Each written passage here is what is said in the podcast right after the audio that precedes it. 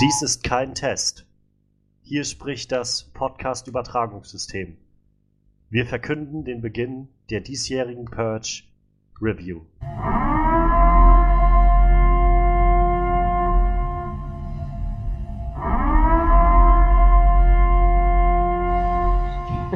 Willkommen beim Onscreen Podcast. Manuel und Frederik und ich sind wieder einmal vereint in diesen wilden, wilden Zeiten und stellen uns jeglichen Gesetzen und äh, schauen uns jetzt einfach mal an, was bei dem neuen Purge-Teil rausgekommen ist.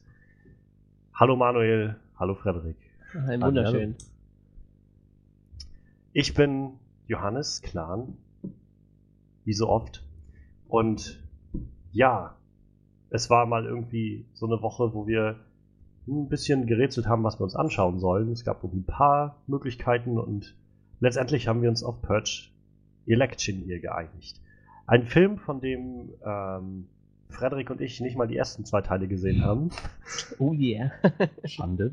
Und Manuel aber äh, vehement Einspruch eingelegt hat, dass wir uns doch damit befassen. Und deshalb haben wir uns das angeguckt. Ich muss dazu sagen, mich hat das Konzept aber auch so interessiert. Also ich, es war jetzt nicht so, dass ich mich irgendwie gezwungen gefühlt habe, so wirklich den zu schauen, weil ich, keine Ahnung, ich fand das Konzept eigentlich so immer schon sehr interessant gemacht. Ich bin bloß irgendwie nie dazu gekommen, mir die ersten zwei Teile anzuschauen. Du, du hast den Lauf im Rücken gekonnt ignoriert, ja? ja, genau. Guck dir diesen Film an! ähm, ja, und deshalb fand ich das, also war irgendwie ganz gut, nochmal so ein bisschen Antrieb zu haben, dann auch jetzt wirklich in den reinzugehen und sich den auch anzuschauen. Und ich fand den Trailer eigentlich auch immer auch ganz angenehm äh, im Vorfeld. Ja, wir wollen deshalb heute, wie gesagt, auf Purge Election hier schauen und vielleicht auch nochmal äh, ein bisschen die ersten zwei Teile abreißen. Dafür haben wir unseren Fachmann Manuel da. Und ich glaube, an den übergebe ich auch gleich mal so, ähm, was ist denn in den ersten zwei Purge-Teilen passiert und hat das jetzt den dritten Film eigentlich beeinflusst? Ich hab, hätte jetzt so nichts gesehen, muss ich sagen, im dritten Film, wo ich gedacht habe, das hat bestimmt echt viel Vorbereitung in den ersten Filmen gebraucht. Das Schöne ist, es, es, es, es gab halt eine Vorbereitung in den ersten Teilen, ne?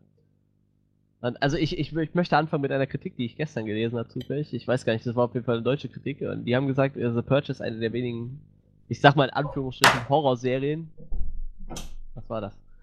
Ich mache nur mein Fenster gerade zu. Ah, okay. Die Mücken also, kommen in mein Zimmer und das will ich nicht.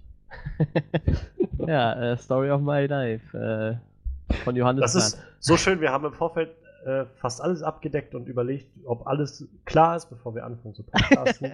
Aber und dann Mücken. fangen wir an und dann kommen Mücken in mein Zimmer. wir haben die Mücken vergessen. Äh, wo war ich? Achso, ja, ähm, die äh, deutsche Kritik besagt, äh, The Purge ist eine der wenigen Horrorserien, die von Teil zu Teil besser werden. Und ich finde, das kann man so unterschreiben. Ich meine, ihr habt die anderen Teile nicht gesehen, aber ich finde, das, das drückt halt ganz gut aus. Der, der erste Teil ist halt, hat halt eigentlich mit dem dritten noch kaum was zu tun. Also die, natürlich, die, die Grundprämisse ist da. Also es geht halt um diese Purge für Leute, die den Film gar nicht gesehen haben.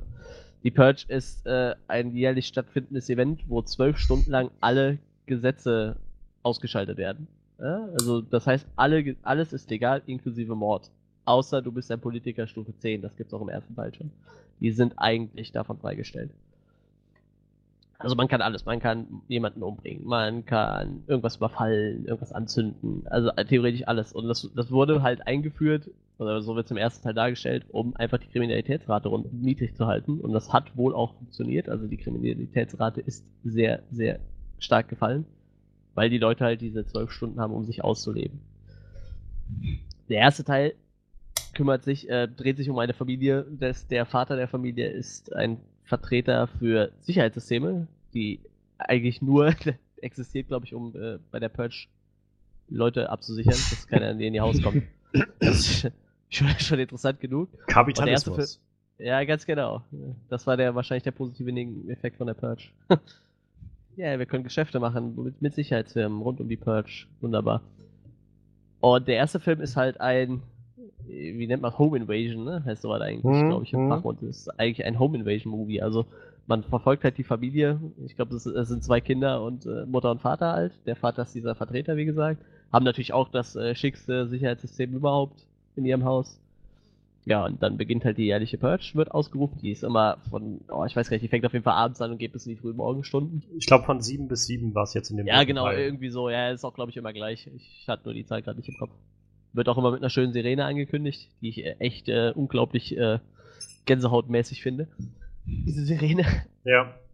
Ja, und ähm, ja, der Abend beginnt halt ganz normal. Die, die Familie, der Vater sitzt halt in seinem Sicherheitsraum und guckt halt bei Kameras immer, was am Haus passiert und im, im Vorfeld zur Purge, das hätte ich vielleicht noch erwähnen sollen, sieht man halt zum Beispiel mal den Nachbarn, der wetzt sich gerade eine Machete oder der, der andere, der, der lädt gerade irgendwie die Knarre nach, weiß ich nicht, irgendwie so, so wie, wie so die Nachbarn sich darauf vorbereiten.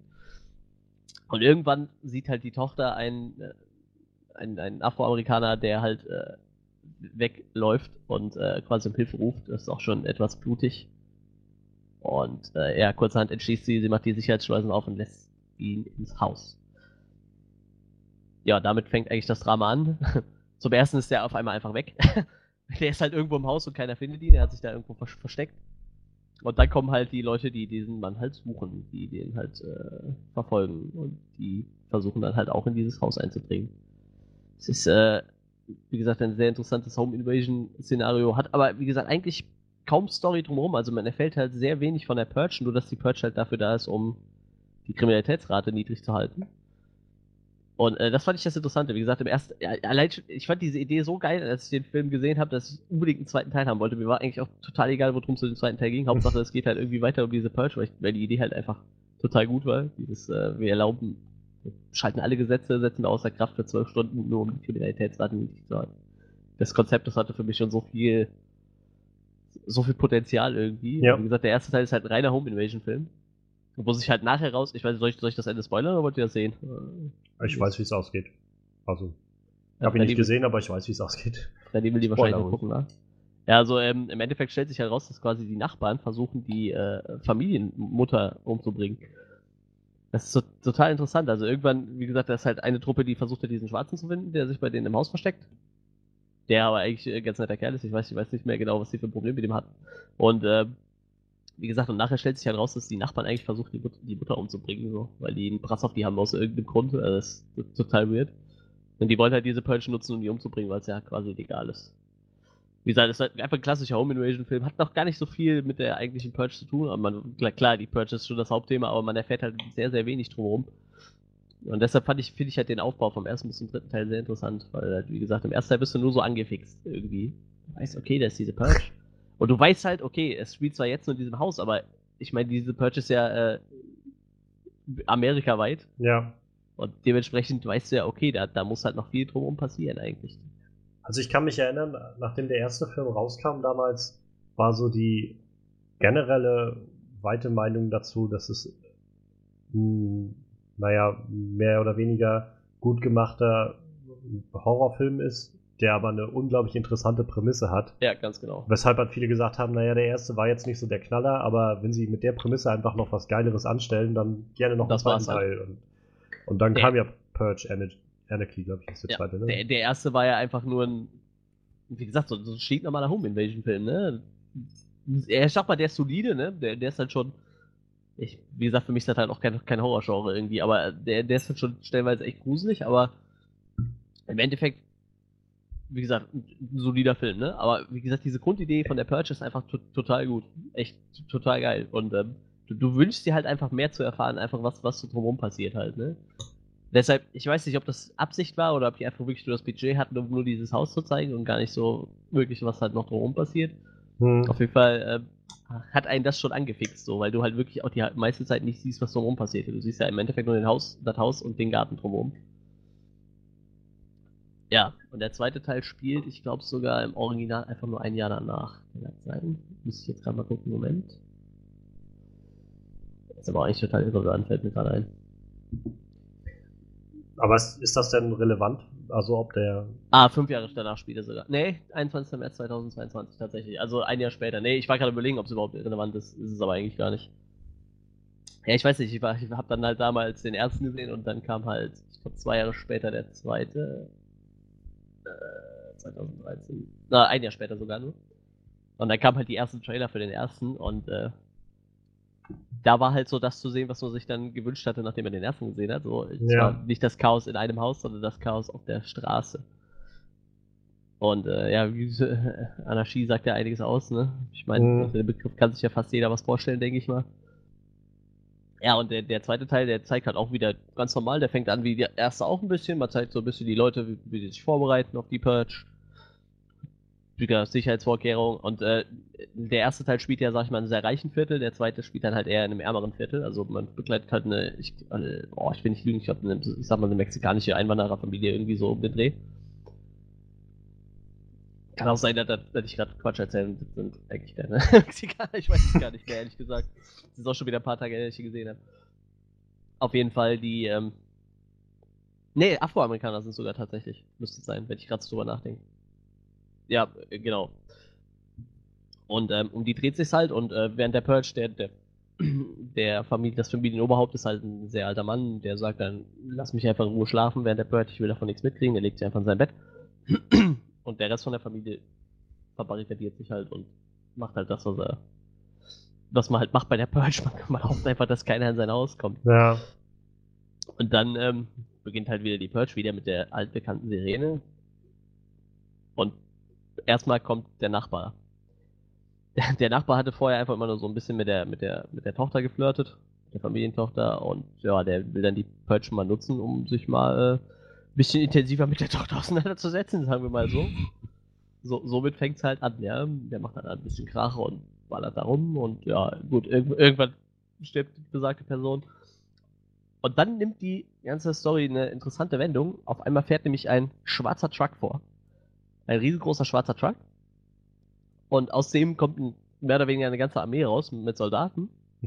Und die stürmen halt dieses Haus und, und mähen halt einfach reihenweise die Leute da um. Also wirklich eine Wohnung nach der anderen systematisch nehmen die die Wohnung auseinander. Man muss halt nochmal dazu sagen, es ist halt ein sehr armes Viertel, wo die sind. So, ähm, der, der Familienvater, der ist, äh, das Oberhaupt ist irgendwann einfach weg. Die Tochter hat nicht gemerkt, dass der weg ist, aber der ist halt einfach nicht da. Der ist halt abgehauen und hat halt einen Brief hinterlassen. Ja, und äh, die Tochter versucht dann halt, die flüchtet dann halt auf die Straße. Die, der Rest von der Familie flüchtet auf die Straße. So, da ist schon mal der erste, das erste, wo man so drüber nachdenken muss. Warum kommt bei der Purge ein schwarzer Truck und da kommt eine ganze Armee raus, die mäht ein komplettes Haus mit armen Leuten nieder. So, das war dann so, so das erste Mal, dass man gemerkt hat, okay, die, die Purge ist nicht nur einfach nur da, um das, um das Volk zu besänftigen und zu sagen, hier macht einem mal, was ihr wollt und dafür bleibt halt die Kriminalitätsrate kriegen. Da, da merkt man schon, irgendwas stimmt nicht, ja. Und Mhm. äh, dann kommt halt der Hauptdarsteller, der auch der Hauptdarsteller im dritten Teil ist, irgendwann noch ins Spiel.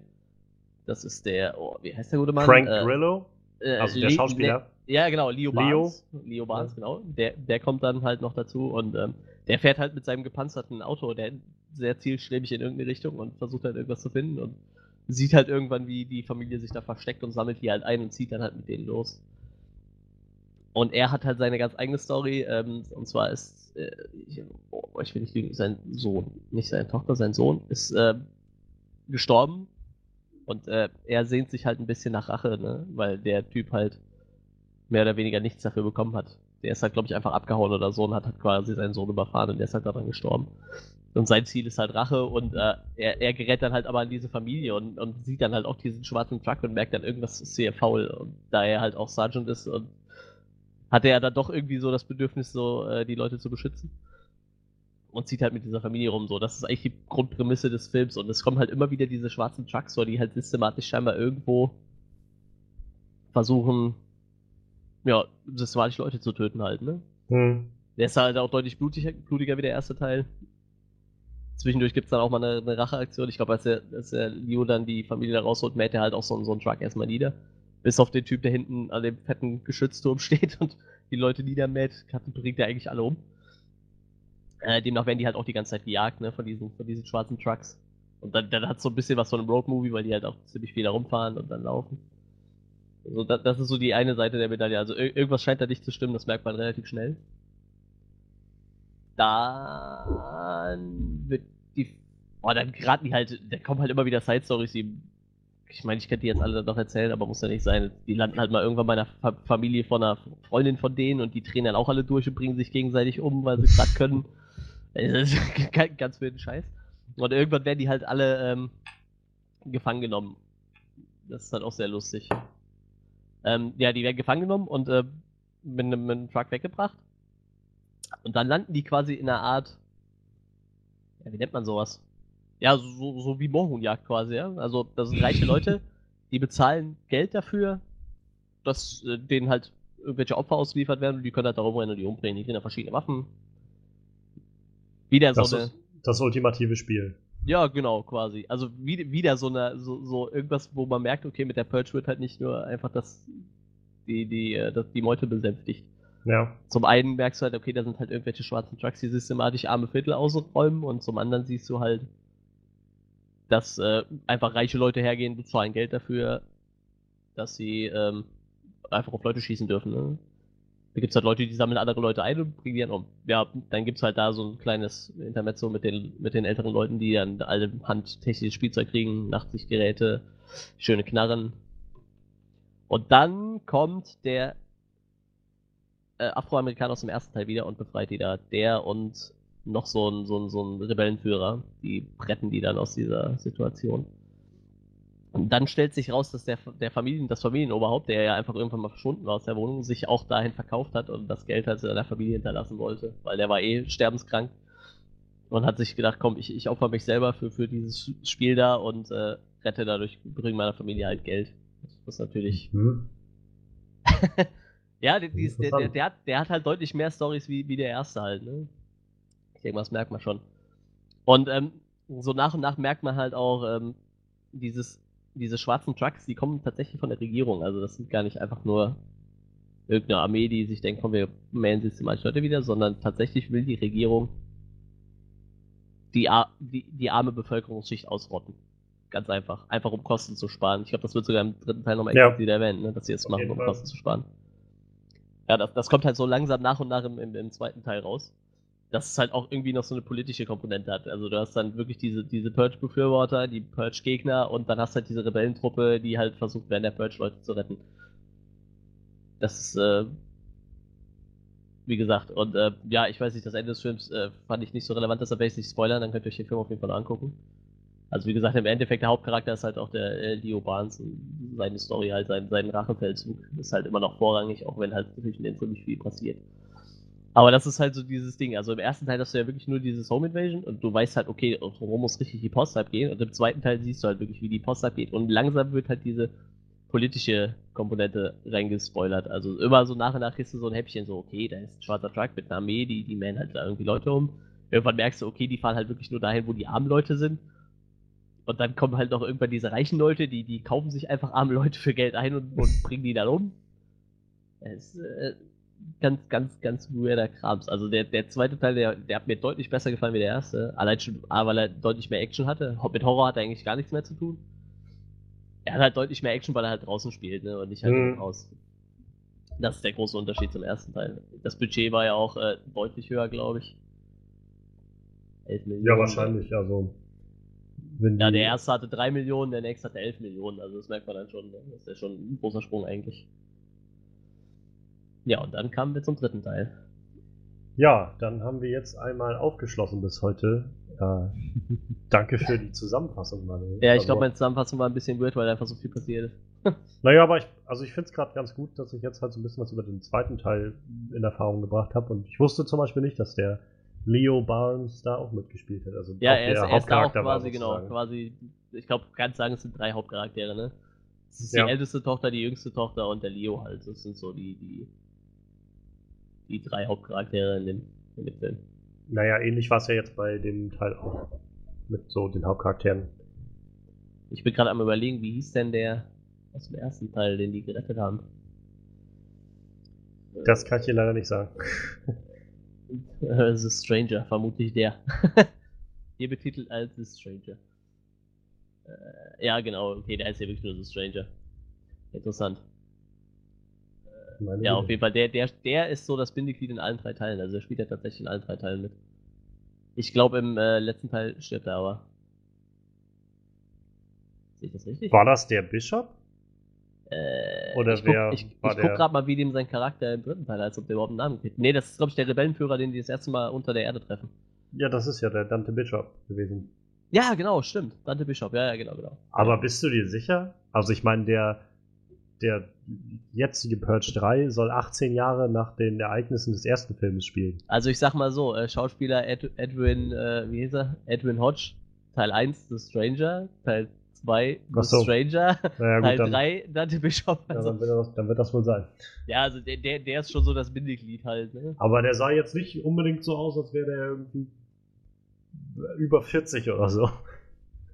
Muss ich Ja sagen. gut, aber, aber du musst auch mal bedenken, dann, dann wäre ja auch der andere Kerl 18 Jahre äh, gealtert, ne? Ja, das hätte dann vielleicht, hätte er vielleicht machen sollen. Wenn der Film 18 Jahre danach spielt. Also. Der, spielt, warte, der spielt 18 Jahre nach 1922. Wann äh, spielt der nächste? Ja gut, der spielt ja wirklich 23. Ne, 23 spielt dann der eine. Ja, da stehst du irgendwie 18 Jahre danach. Okay, ja gut, wie sie das jetzt erklären, weiß ich auch nicht. Wie gesagt, der, der, der ist ja nur aufgestiegen, der, der Leo, ne? Der ist ja jetzt Ja. da der, der Chef vom Sicherheitsdienst irgendwie. Aber der ist ja dann, wie gesagt, dann auch 18 Jahre gealtert. Und der, der, der Afroamerikaner ist auch 18 Jahre gealtert. Keine Ahnung, wie sie das sich erklären wollen. Naja.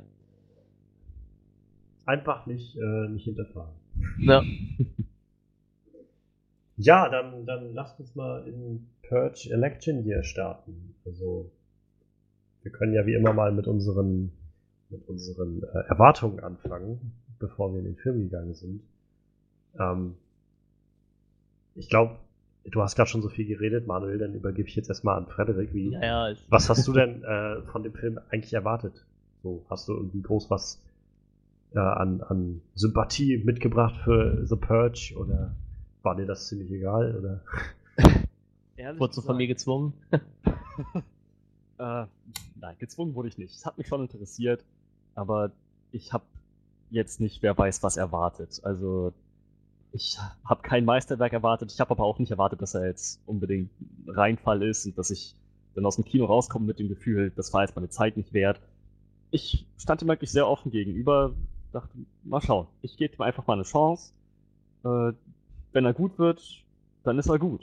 Dann, dann Mhm. ist das eben so. Ich habe vorher keine Trailer gesehen, keine Poster, keine Reviews, gar nichts. Mein erster Kontakt mit dem Film war halt im Kino. Und daher kann ich nicht unbedingt sagen, ich hatte eigentlich vorher wirklich null Erwartungen in keine Richtung. Äh, umso schöner war dann die Überraschung, als ich gesehen habe, wer die Hauptrolle spielt, Elizabeth Mitchell. äh, wer unseren vorletzten Podcast gehört hat, der weiß, warum das für zwei von uns dreien ziemlich große Angelegenheit ist. Sie hat auch in Lost eine tragende Rolle gespielt. Mhm. Mhm. Äh, Okay. äh, Das Schlimmste ist, ich musste echt überlegen, ne? Ich dachte so, verdammt, woher kennst du die? Die ist doch total bekannt. Ich denke die ganze Zeit, scheiße, woher kennst du die denn? Und dann so, oh, Lost, Lost was? ja, Juliet. Ja, Und ganz genau. naja, also das hat schon noch meine Einstellung zum Film geändert. In dem Moment, wo ich sie gesehen habe, was im Prinzip die erste Szene gleich ist, Ja. hatte ich gedacht, oh schön, die haben Elizabeth Mitchell da reingezogen. Der Film kann eigentlich nur noch gut werden. Ich habe dem Film das auch gewünscht, weil ich, naja, weil ich finde, dass sie eine gute Schauspielerin ist und weil sie ihre Sache normalerweise gut macht. Da hat der Film schon ein bisschen Sympathie für mich gewonnen. Aber ansonsten, abgesehen davon, dass ich mich auf sie als Schauspielerin gefreut habe, dann ab dem Moment keine Erwartung. Cool. Ja, aber ich Also- sag mal, der, der Hauptdarsteller müsste euch ja auch allen bekannt Ja, ja. vorkommen, ne? Aus, wenigstens mal aus Civil War, ne? Ja, oder auch aus äh, Winter Soldier. Ja, stimmt, ja, in beiden, gut. Ja, Crossbones. Äh, Ja. ich. Genau, Dead Cross Bones gespielt. Ja, also für mich war das jetzt so, wie gesagt, ich habe die ersten zwei Teile nicht gesehen. Ich hatte von denen gehört und irgendwie auch immer die im Hinterkopf gehabt als so ein interessantes Konzept und ich stehe halt nicht sehr im, im Horror-Genre und ich weiß, für dich ist das nicht wirklich Horror, Manuel. Für mich machte das alles schon irgendwie doch einen ziemlichen Horror-Eindruck. So Ja, also der, der erste würde ich mich noch drauf einlassen, so. Also, wie gesagt, so ein Home Invasion ist, glaube ich, so ein klassisches Ja. Horror-Genre eigentlich. Ja, also ich hätte wahrscheinlich das Ganze, auch den zweiten Teil, einfach nur den Trailern nach, hätte ich den zweiten Teil wahrscheinlich zu so einem Psycho-Horror oder sowas zugezählt. Ähm, und mit der Erwartung bin ich jetzt halt auch an äh, Purge Election hier rangegangen, weil ich, also ich hatte die Trailer gesehen und wie immer, die sehen halt dann auch echt abgefuckt aus, so mit äh, hier ist wieder alles erlaubt, so ungefähr, und äh, dann zeigen wir jetzt mal so die Abgründe der Menschen, so ungefähr. Und ja, das, meine Erwartung war deshalb eigentlich so ein, äh, ich weiß nicht, ich habe nur gehört, der zweite soll echt wesentlich besser gewesen sein als der erste.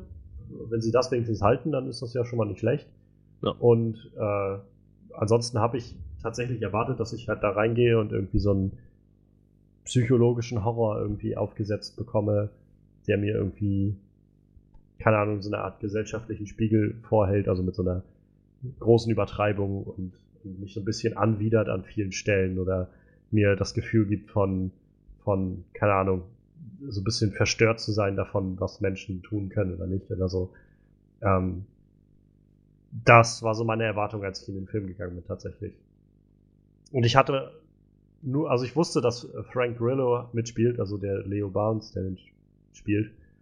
Aber ansonsten wusste ich eigentlich nichts. Also weder, weder habe ich jetzt groß andere Schauspieler erkannt in dem Film, noch wusste ich irgendwie halt von irgendeinem anderen oder hätte erkannt, dass die Hauptcharakterin bei Lost mitgespielt hat. ja gut, wenn du Lost nicht gesehen hast, ne, woher willst du dann wissen? Naja, die hat ja, glaube ich, noch ein paar andere Filme gemacht, aber es, auch sie ist mir halt nicht aufgefallen. Ich hatte nur das Gefühl, dass sie so ein bisschen aussieht, also so von den Gesichtszügen ähm, hat sie mich sehr erinnert an die Mutter aus äh, Modern Family. Ähm, die Blonde, ich habe jetzt den Namen vergessen. Claire. Ähm, ja. Aber wie gesagt, ansonsten hatte ich jetzt keine großen Erwartungen äh, in, in der Richtung, dass ich irgendwie groß was mit Schauspielern verbunden hätte. Und dann, und meine größten Erwartungen waren tatsächlich, dass ich da reingehe und irgendwie so ein bisschen schockiert und, und äh, verstört werde. Und ja, also ich meine, wir kommen ja noch drauf, aber das ist bei mir jedenfalls nicht eingetreten. aber wir können ja sonst erstmal wieder reingucken, was uns gefallen hat an dem Film. Ähm, beziehungsweise wir haben jetzt, habe ich ganz, ganz vergessen bei dem ganzen Gerede, äh, wie waren denn deine Erwartungen, Manuel, nachdem du die ersten zwei Filme so gut kanntest? Oh ja. Äh, deine sehr, Erwartung für den dritten? Sehr, sehr hoch natürlich. Also, wie gesagt, also ich, der erste, der ist ja auch zum Beispiel bei den Kritikern nicht so gut angekommen, aber ich fand den halt echt total solide und fand halt, wie gesagt, diese Grundidee, die hat mich echt direkt gecatcht. Äh, falls jemand äh, zufällig unser lustiges Video dazu gesehen hat, nee, war nur Spaß. Aber wir haben mal direkt, äh, ich glaube, zwei Tage später ein lustiges Video zum, zum Thema gedreht, einfach weil, weil dieser Film, wir waren halt mit fünf, sechs Leuten im Kino so und wir fanden den Film halt alle echt ziemlich geil.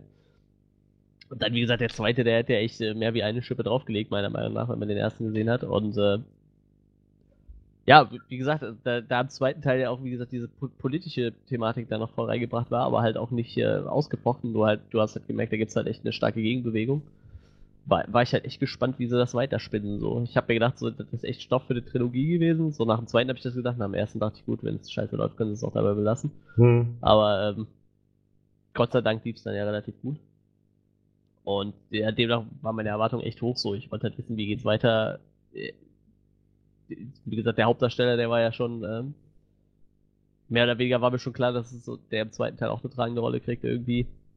Und bei den haben sie so ein, gut eingeführt. Ich meine, die aus dem ersten Teil, ich glaube, da spielt halt außer, außer dem Afroamerikaner gar keiner mehr mit. Außer dem Bishop. Und wie gesagt, meine Erwartungen waren echt äh, sehr hoch. Sehr, sehr hoch. Aber mir hätten mir, wie gesagt, ich habe mir auch gedacht, wenn sie so das, das äh, vom zweiten Teil halten, das Level so, dann wäre ich halt echt schon zufrieden gewesen. Äh, das auf jeden Fall. Ich habe mir eine so, solide Fortsetzung der ersten beiden Teile gewünscht. Mensch, Mensch. Na, dann schauen wir doch mal gleich mal rein, was uns gefallen hat an dem Film. Also ich mache mal einen ersten an Anfang und kann erstmal sagen, ähm, ich hatte zwar viel Hor mehr Horror oder sowas erwartet, aber es war ja dann doch die Waage wesentlich mehr in Richtung äh, Action verschoben. Ja. Und die Action fand ich großteils sehr solide. Also sehr gut gemacht, sehr hoch, also so irgendwie hoher Puls gehabt, irgendwie gutes Pacing, das hat irgendwie ziemlich durchgezogen die ganze Zeit. Und ich fand halt auch diese Verbindung oder dieser Aufbau von diesen zwei Storylines, die so ineinander liefen, zu Anfang halt von Leo Barnes und der ähm, Rowan, glaube ich, hieß die, äh, von Elizabeth Mitchell, Charlie Rowan, Charlie, Charlie Rowan, ja, ja. Ähm, und dann, wie sich das so gekreuzt hat mit diesem Handlungsstrang von dem Joe, von seinem äh, Daily da, was er hatte, diesen, diesen Supermarkt. Ja. Und den Leuten, die, die er dann dabei hatte. Ähm, das fand ich halt ziemlich interessant gemacht, wie das so beides gestartet ist und man so diese im ersten Akt eigentlich diese, diese zwei getrennten Handlungsstränge hatte und die dann irgendwann so ineinander liefen und dann sich was daraus ergeben hat. Und ähm, insofern, weil das jetzt auch irgendwie mein erster Purge-Film war, fand ich halt auch irgendwie ganz interessant mal zu sehen, wie sie dann im gleich am Anfang, also nachdem die dann quasi ausgebrochen sind aus, also Leo und, und Charlie dann quasi ausgebrochen sind aus dem, aus ihrem Haus da, ja. weil sie verraten wurden, äh, als sie dann da durch die Stadt sind und man dann so ein bisschen gesehen hat, was so passiert während der Purge, wie, wie die Leute so durchdrehen. Ähm, das war irgendwie ganz interessant. Das war also einfach mal so ein erster Impuls von mir, was mir irgendwie gefallen hat. Tja, also ich fand die Action zwar ganz cool, aber es war nicht der, der stärkste Aspekt meiner Meinung nach im Film. Ich mochte wirklich, wie die, wie die Story äh, aufgebaut war. Die Charaktere waren mir wichtig.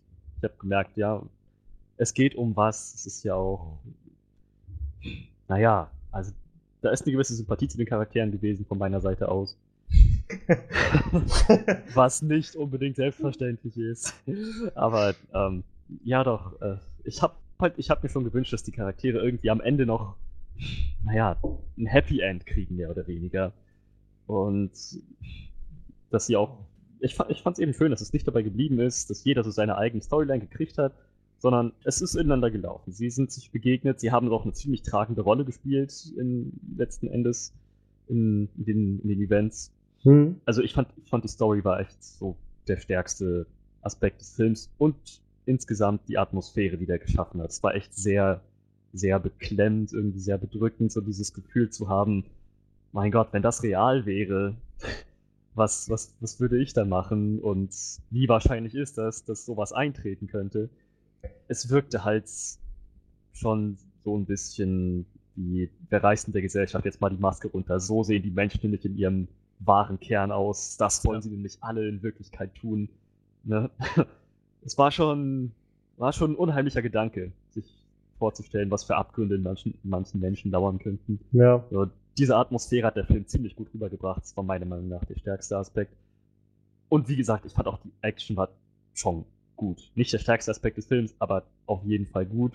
Ziemlich, äh, teilweise auch lustig mit anzusehen, ja. wie ein paar Großmäuler einfach mit dem Truck umgefahren werden, mit einer ja. Schrotflinte das Gesicht weggeschossen kriegen. Es war schon irgendwie sehr befriedigend, das zu sehen. Es war unterhaltsam halt. So das war echt unterhaltsam, muss ich sagen. Also, so, gerade diese Szene, von der du gerade gesprochen hast, also, also so generell, ich glaube, da werde ich dann später nochmal drauf kommen, ich fand eigentlich viele der Charaktere nicht so wirklich gut gehandelt, von dem, wie sie eingeführt wurden oder wie sie dargestellt waren oder so. Aber ich glaube, der Film hat da auch nicht viel Wert drauf gelegt. Das war so ein, wir brauchen da einfach jetzt so ein bisschen Kanonenfutter. Und, und, und umso befriedigender war es dann irgendwie diese Charaktere dann noch irgendwie gehen zu sehen. Also ich will dieser meine Stelle, Schokolade. Ja, also ich, ich kann nur sagen, bei der Schauspielerin, ich fand sie mega nervig, aber ja. Respekt, die hat irgendwie 100% gegeben bei dem, was sie da gemacht hat. Ja. Also ich meine, besser jedenfalls als ihre Freunde, die bloß daneben stand und immer mal so ab und an so, ja genau, irgendwas sowas gemacht hat. naja, ich, aber ich, das war auch so von Anfang an klar. In dem Moment, wo die ja. den Laden aufgekreuzt ist und den Regler geklaut hat ja, und dann ja, der Ladenbesetzer ja, sich hat angemacht hat, dachte ich, na, die wird doch garantiert später mit einer Pumpgun hier ankommen ja, und ja, den Schokoriegel zurück wollen. Das war einfach ihre Bestimmung von vornherein. Ja, klar. Und ja, ich habe mir irgendwie in jeder Sekunde, in der ich sie gewünscht habe, jede Sekunde ihrer Screentime habe ich mir gewünscht, die soll einfach nur sterben. Sie ist doch. Die, das ist doch menschlicher Abfall. Ja, dann äh, hast du ja deinen Wunsch erfüllt bekommen. Also, ja. Wie gesagt, ich, wir, wir, saßen auch echt im, im, Kino und haben, mussten halt echt lachen. Also als dann dieser Truck kam. Also ich habe mir das schon irgendwie gedacht, als sie dann auf der Straße standen, habe ich mich so gefragt, ob. Also ich habe es mir nicht gedacht, ich habe mich bloß gefragt, so, sind da nicht noch andere Leute unterwegs in der Stadt gerade? Also warum die, die ganzen Guten müssen sich irgendwie alle verstecken, aber die Bösen rennen alle frei auf der Straße rum und weil die greifen sich scheinbar nicht gegenseitig an oder, oder treffen einander oder so. Aber dann kam halt so ein Truck angefahren und naja. und, ja, gelöst. Also vor allem war dann auch dieser Moment, ich, das hat so, als dann die, äh, die eine Nebencharakterin dann, wie hieß sie, Laney, glaube ich, als sie dann da ausgestiegen ist aus dem Truck und dann sich diese Pumpgun geschnappt hat. Ähm, generell den Charakter fand ich ziemlich cool gemacht von der Lady. Ja. Also somit einen der stärksten Charaktere irgendwie in dem ganzen Film. Für mich. Und wie sie dann mit dieser Pumpgun da stand, das hat mich so an, an so einfach irgendwie ein Videogame erinnert. Wie sie dann da einfach so rumgegangen ist, da kommt von vorne einer, abgeknallt, dann kommt da irgendwie ein Typ mit einem Bärenkostüm und einem Katana in der Hand, so abgeknallt. so wie sie sich bewegt haben, wie sie so die Kameraführung auch hatten, währenddessen, wie sie so gegangen ist und so, das war ziemlich, hat mich wirklich echt krass an Videospiele erinnert, so nur für so eine Sequenz, aber ja. Ich glaube, das wäre aber auch ein geiles Survival-Game, oder? Also Survival-Horror. So überlebe ja. deine zwölf Stunden in der Purge, dann auch in Echtzeit zwölf Stunden einfach nur durch die Stadt rennen und überleben und überall passiert halt irgendein Scheiß so. Das wäre doch einfach total gut. Patent angemeldet. Ich wollte es gerade sagen. Lass das patentieren, das ist, das ist echt eine Idee. Du musst es dann vielleicht anders nennen als Purge, weil ich denke mal, dass der Name schon rechtlich geschützt ist. Ja, aber überleg dir das mal echt so, du hättest halt so, klar, du kannst dann auch speichern oder so, aber du hast halt echt so zwölf Stunden Echtzeit. Ja, das wäre mal was, sowas wie Rust oder so, wo du so ja, genau. einfach, du kannst zwar schlafen gehen, aber du kannst es nicht ausloggen. Und wo du dann, wenn du in diesen zwölf Stunden irgendwas anderes machen willst, dann musst du dich halt irgendwie verbarrikadieren oder so. Und das wäre natürlich auch geil, oder? Wirklich, du musst, bist gezwungen, zwölf Stunden zu spielen, kannst es mhm. aber auch in der Gruppe spielen oder so, ja. so als Multiplayer, aber du bist gezwungen, zwölf Stunden vom Rechner naja, zu sitzen so oder bei, dich zu barrikadieren halt. Ne? Ich meine, hier äh, Gran Turismo hat es doch schon immer vorgemacht mit ihren 24 Stunden. Ja, genau, in 24 die du in Echtzeit ja. fahren musstest. Wer macht denn das? Naja. ähm, wir driften ab. ähm, Manuel, was gab's denn bei dir so, was dir gut gefallen hat an dem Film? Ja, also was ich schon alle, durch alle Teile durchweg geil finde, ist halt eigentlich das äh, Design. Na gut, im ersten Teil war ja noch nicht so viel Design, aber es ist so das Design, so das Design von den. Ja, wenn ich jetzt sage von den Charakteren, dann könntest du auch auf Charakter abziehen. Also einfach so die Optik halt, ne?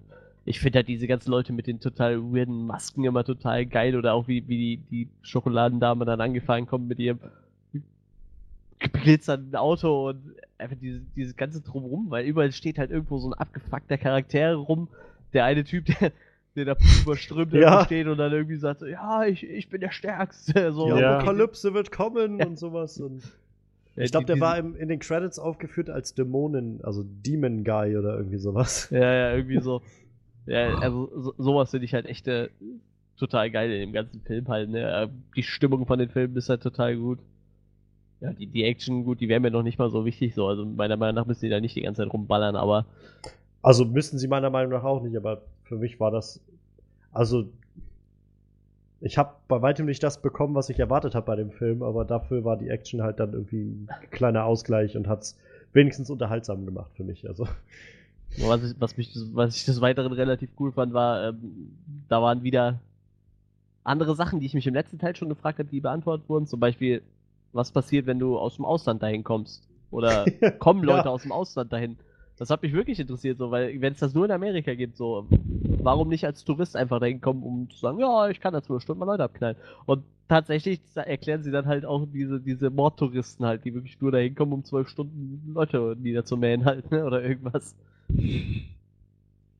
Also das, das, wie gesagt, also, das sind halt immer wieder, kriegst du halt so ein bisschen mehr Input halt, ne. Und wie gesagt, ich fand halt, äh, wie gesagt, war halt wieder viel mit Politik drin, ne. Und dann diese ganze Kirchenszene da fand ich sehr, sehr weird und strange. Ich habe mich sehr an, äh, an Kingsman erinnert gefühlt. Um dann einfach die Leute zu opfern, da. Ja, das war schon abgefuckt auf jeden Fall. Also, ich war eigentlich relativ zufrieden mit dem Film, also rundherum. Wie gesagt, ich äh, hab, äh, das Ende war sehr vorhersehbar halt, ne? Nicht nur das. ja, deshalb, äh, da habe ich mir war mir eigentlich von Anfang an, habe ich da jetzt nicht äh, gesagt, so, oh, da kommt bestimmt ein spannendes Ende. So war, war eigentlich klar. Ich, ich meine, der Weg ist das Ziel. Ne? Also das, das Ganze drumherum hat mich da halt mehr interessiert als das Ende dann letztendlich. Und ich finde, es war halt äh, echt ein schöner Abschluss von der Trilogie, würde ich sagen. Also für mich war es ein solider Abschluss von der Trilogie. Und ich ja, hoffe, ich hoffe, die, dieser Story Arc ist jetzt einfach rum. Also dass sie wirklich ja. sagen, wir hören jetzt nach den drei Teilen auf, weil ich finde, der hat ein schönes Ende. Ich muss nicht wissen, ob es wirklich schafft, die Purge abzuschaffen. So, ich finde einfach, wenn die jetzt sagen würden, okay, ist jetzt gut so, versucht die abzuschaffen und dann da kann es bei mir auch bleiben. Weil ich brauche ja. jetzt nicht noch fünf Teile, die dahinter spielen und sich darum drehen, wie die es versucht, die Purge abzuschaffen und die jedes Jahr wieder versuchen, die alle umzubringen halt, weil denen das auf den Nerv geht und die lieber äh, weiter morden wollen so. Dann, wenn, wenn sie wirklich der Meinung sind, die müssen die Kuh tot melken, dann Origin Stories erzählen, einfach weil ja, wie gesagt, drumherum einfach zu genug passiert, wo man Ja. eine Story drüber erzählen kann halt. Sie haben sich ja ein bisschen offen gehalten am Ende. Hm. Das, das Ende war ja nicht hier Friede, Freude, Eierkuchen, sondern ja, ja, klar, natürlich. Naja, die Leute gehen jetzt auf die Straße und fangen an zu protestieren. Das war schon nochmal so eine kleine düstere Note. Ich habe ehrlich gesagt erwartet, dass es so eigentlich so eine Botschaft an die Fans sein soll. Ja, da kommt noch was. Ja, ich hab's leider auch befürchtet. das, Problem ist, die Frage ist halt, wie, wie passt das dann in den Purge-Zyklus rein, weil äh, die nächste Purge wäre ja erst in dem Jahr. Außer die machen jetzt denselben Move, wie sie schon mal gemacht haben. Ja, Politiker Stufe 10 sind jetzt einfach, äh, könnt ihr auch umbringen. Ist egal, bringt um, wen ihr wollt, so. Da müsst ihr jetzt sagen, ja, wir machen die Purge eigentlich nur einmal im Jahr, aber wir haben uns überlegt, wir machen jetzt noch so eine Revival-Purge so einen Monat später oder so. ja, irgendwie so musst du es ja dann schon rüberbringen, so, weißt du, weil du kannst ja nicht sagen, ja, wir warten jetzt ein Jahr, die Leute randalieren da alle auf der Straße und in einem Jahr äh, versuchen sie dann wieder die Senatorin umzubringen, so, oder die Präsidentin dann in dem Fall. Das, das, deshalb, also, mir wäre das lieber, die würden jetzt sagen, Punkt, da hört die Story auf und wir erzählen jetzt eine Story aus dem Jahr 2025. Ja, Einfach sie haben ja genug, genug Zeit davor, die sie irgendwie noch aufarbeiten könnten. Ja, eben deshalb. Kannst halt noch einen Teil zwischen Teil 2 und 3 ballern, also das Potenzial ist da ja noch genug. Ohne dass Ja. diese Trilogie jetzt im Endeffekt kaputt zu machen, sag ich mal. Ne? Also ich finde, die steht echt solide da, so wie sie ist. Da schaue ich doch glatt mal nach, wie viel der eigentlich eingespielt hat, der neue. Oh ja, das ist eine gute Frage. 113 auf 10 Millionen Budget. Und der letzte hatte 111 auf 10 Millionen Budget. Also Ja. sogar noch ein bisschen mehr wie der letzte. Hm. Ja, diese sind halt irgendwie aus dieser Horrorrichtung, das lässt sich halt alles immer recht billig äh, produzieren. Obwohl ich das echt bei dem Film schon krass finde. Also, Ja, also ich wenn meine, du dir so andere Horrorfilme anguckst, ne? Also, Ja. Obwohl man sagen muss, so rückblickend, wenn ich drüber nachdenke, vieles in dem Film spielt einfach im Dunkeln oder auf der Straße. ja, ja, klar. Ja, auf jeden Wo du Fall. so irgendwie dieselbe Straßenkreuzung ja als Set immer wieder nehmen kannst. Ja, du brauchst dann bloß schon. irgendwie ein bisschen was auswechseln oder mal anzünden oder so. Und dann hast du, zum, hast du nochmal diese Katakomben, die jetzt aber auch nicht wirklich viel Aufwand fordern. Und die Kirche, glaube ich. Ich glaube, das ist irgendwie alles, was groß an Sets da ist. Also, Ja, ja, das stimmt schon. Aber wie gesagt, solange das gut äh, gemacht ist und optisch schön aussieht, ist mir das eigentlich auch egal. Also, solange es sich wieder nur in einem Haus spielt, so, weil das habe ich einmal gehabt, das reicht mir auch so. Ich meine, hat zu dem Teil ja auch ein bisschen, ne? Da sind wir eigentlich noch gar nicht so drauf eingegangen. Ich meine, der fängt ja auch ein bisschen mit Home Invasion an, ne? Mit dem, sag ich mal, Spion im Ja. Haus.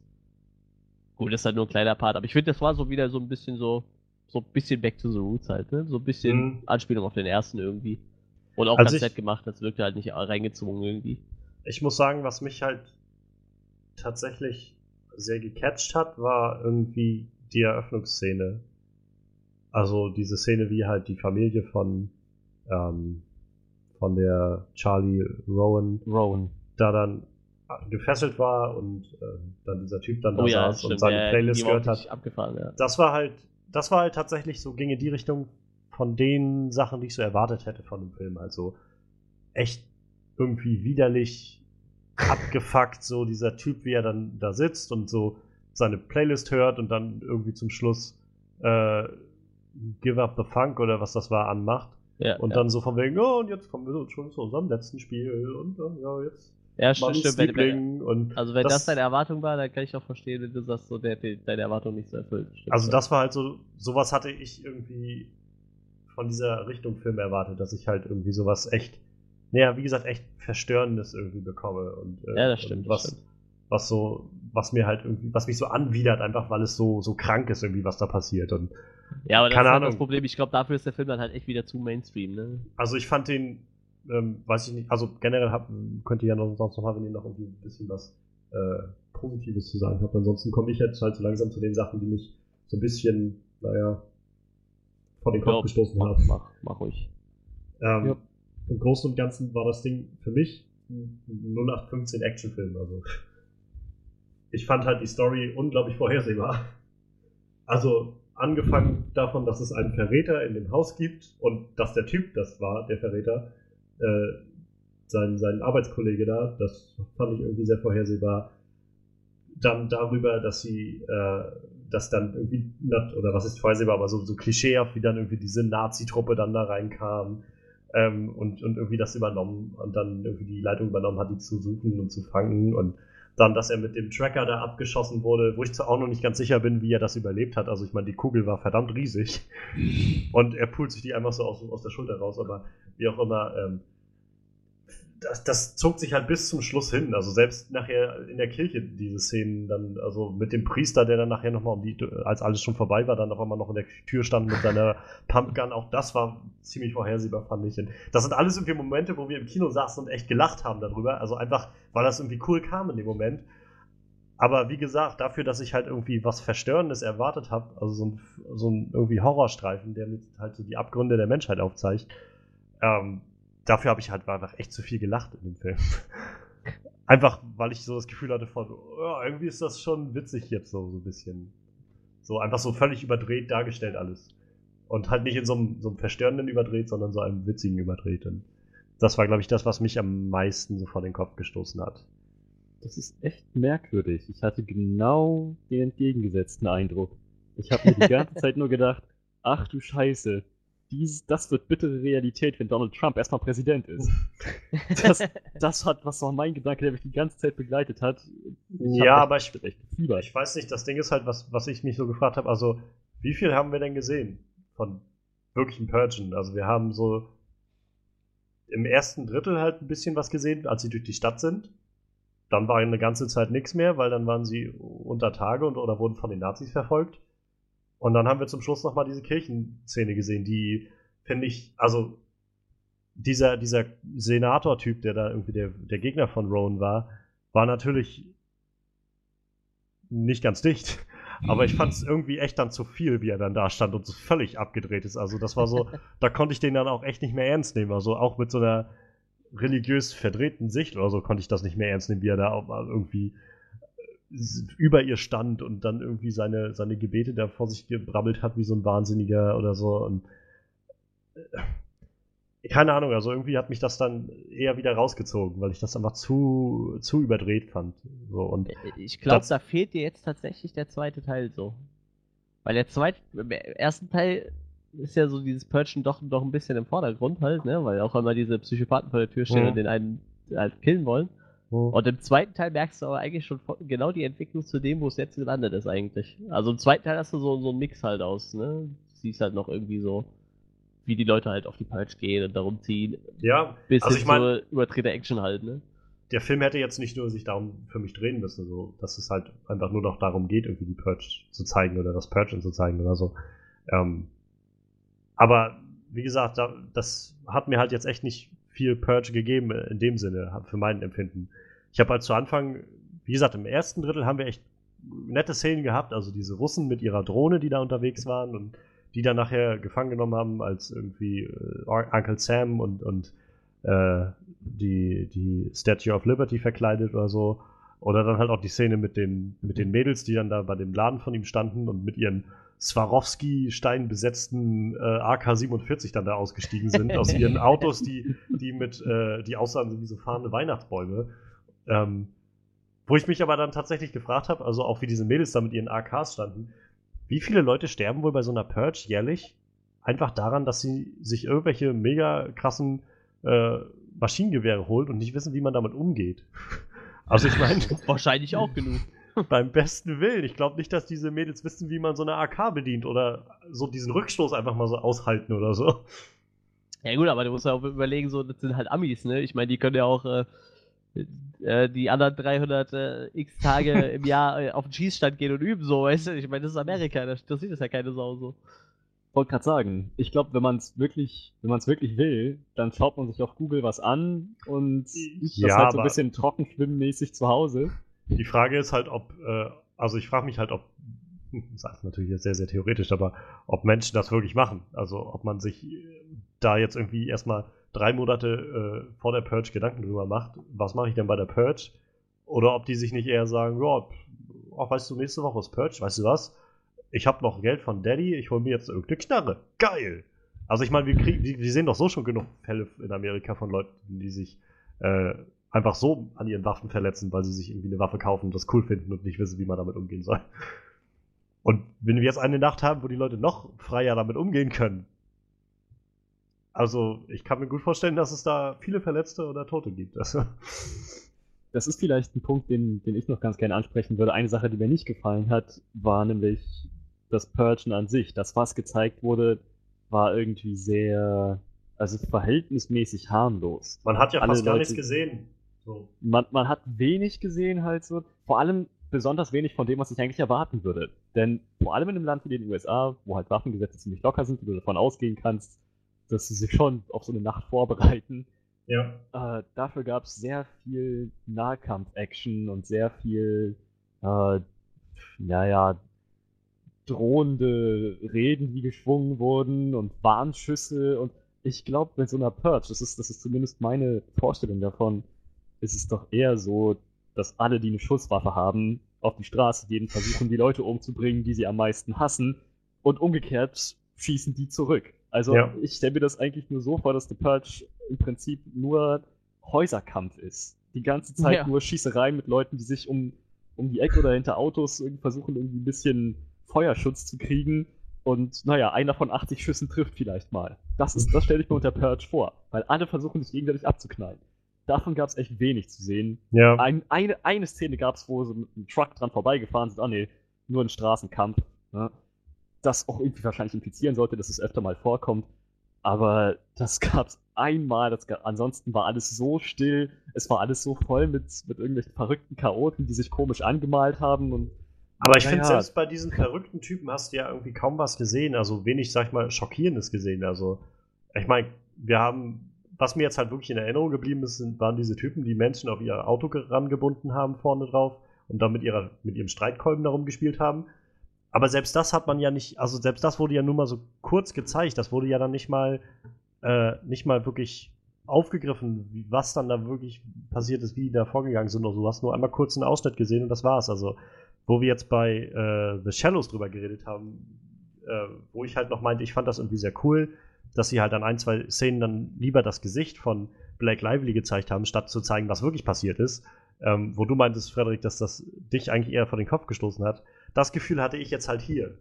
Weil, wie gesagt, ich hatte halt irgendwie was Verstörendes erwartet. Also, und dann waren da halt so Szenen, klar, irgendwie war das jetzt nicht unbedingt nett, aber also man hat jetzt nicht wirklich gesehen, wie, also selbst wenn Leute on-screen, also wirklich direkt auf dem Bildschirm getötet wurden, dann war das halt sowas wie, sie werden von einem Truck überfahren und das sieht einfach nur witzig aus, statt irgendwie jetzt verstörend oder so. Oder halt auch dann, wenn, wenn dann siehst du halt bloß wieder irgendwelche Gestalten äh, von einem Baum hängen. Aber selbst das ist nicht als Menschen zu erkennen, sondern dann hängt da einfach irgendwie so ein, so ein Laken drüber oder so. Und Ja. ich, also ich fand, ich hatte so das Gefühl, dass alles einfach sehr, sehr zensiert war irgendwie. Sprich, sprich So. du hättest lieber die, die äh, äh, Spio, äh, Spio-Gore-Variante gehabt, ja? Also, wo du wirklich siehst, wo mal irgendeiner Lana zersägt oder so, weil er Nee, nein, also ich, ich muss das echt nicht sehen. Also dafür bin ich, glaube ich, gar nicht gemacht. Das Ding ist halt nur, dass ich mit sowas halt irgendwie gerechnet hatte, will ich. Also Ja, ich kann schon vielleicht, vielleicht Ich war meine, war meine Vorstellung von Purge auch einfach eine, eine falsche. Halt. Ich habe die Vorfilme halt nicht gesehen, aber ich dachte halt, dass es genau darauf hinauslaufen würde, zu zeigen, wie widerlich Menschen sein können und halt so ein Gefühl zu erzeugen, damit dass man halt auch irgendwie das Widerliche zeigt, was Menschen so machen können. Und das habe ich halt echt nicht gesehen. Also Nee, nee, das, Selbst- das, wirst du in den anderen Teilen auch nicht so wirklich selbst sehen, halt in also. dem Moment, also keine Ahnung, dann hatten wir so Momente, wie, diese, wie das, wo die äh, durch diese Gasse sind und dann kommt auf einmal dieses Pendel von der Seite und, ah, okay, ja, und sie gehen dann da durch und dann sitzen die Leute da hinten und sagen, ja, sch- schade, aber schönen Abend euch noch. Okay. Irgendwie, ja, ich, ich, weiß, ich weiß nicht, keine Ahnung, das ist so, irgendwie hatte ich halt mehr Schock erwartet, glaube ich. Ich glaube, das ist so ein bisschen das Gefühl, wie, wie das, was ich jetzt hatte, als wir auf der Gamescom die Resident Evil Demo anspielen konnten. Also, ich bin halt da reingegangen und dachte jetzt, oh Gott, gleich, gleich werde ich bestimmt irgendwie bis, auf, bis aufs Mark erschüttert von dem, was ich da sehe und, und so voll, voll verängstigt. Dann kam irgendwie nichts. Und auch wenn ich das natürlich nicht will, irgendwie so verängstigt zu werden, weil ich echt nicht, echt kein Freund von Horror bin, aber so die Erwartungen dann irgendwie auch wieder unerfüllt zu lassen, ist auch nicht cool. Nee, das kann ich schon nachvollziehen. Also ich kann, ich kann deine enttäuschen, äh, also nicht enttäuschen, aber ich kann schon nachvollziehen, wenn du dich darauf eingestellt hast, dass dich der Film dann auf jeden Fall nicht deine, deine Erwartungen erfüllt hat. So. Also das kann ich mir schon vorstellen. Wie gesagt, ich habe ja alle anderen Filme mehrfach gesehen und äh, ich wusste halt, worauf ich mich einlasse. Deshalb bin ich dann Mhm. auch ganz anders in den Film reingegangen halt, ne? Also für mich hat der auf jeden Fall abgeliefert, was so die Ja.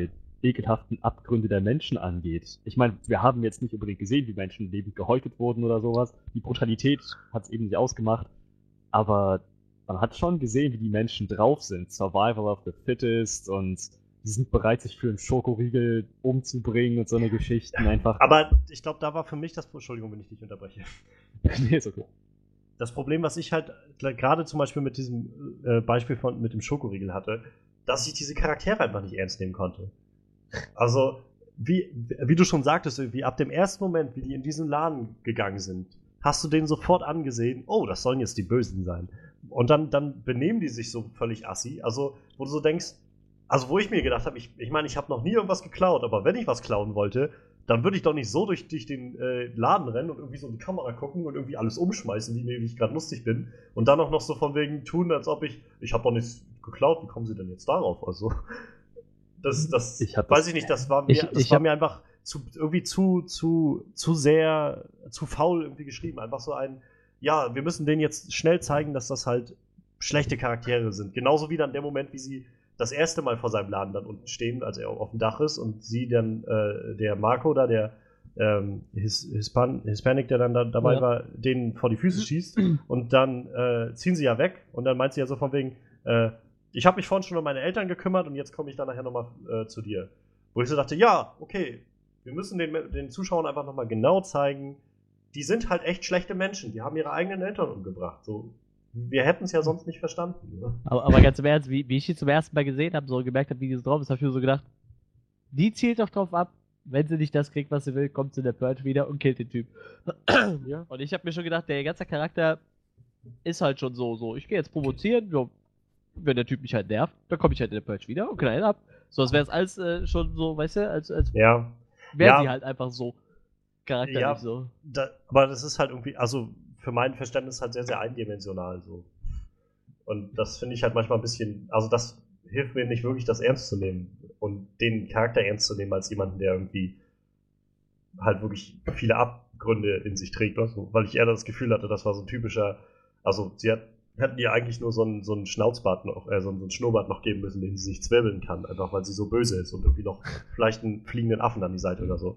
Und so ein Ja, Fly, my pretties, I'm so evil. So.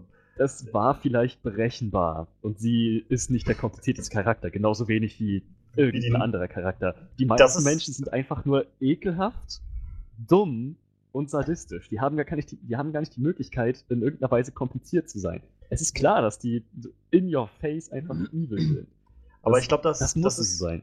Ja, aber das, das Problem ist halt, finde ich, also mal von diesem Charakter weg, von dieser, äh, dieser, wie- ich weiß gar nicht, wie sie heißt, ähm, die da umgefahren wurde mit ihrem Tütü an oder Hochzeitskleid oder was das war.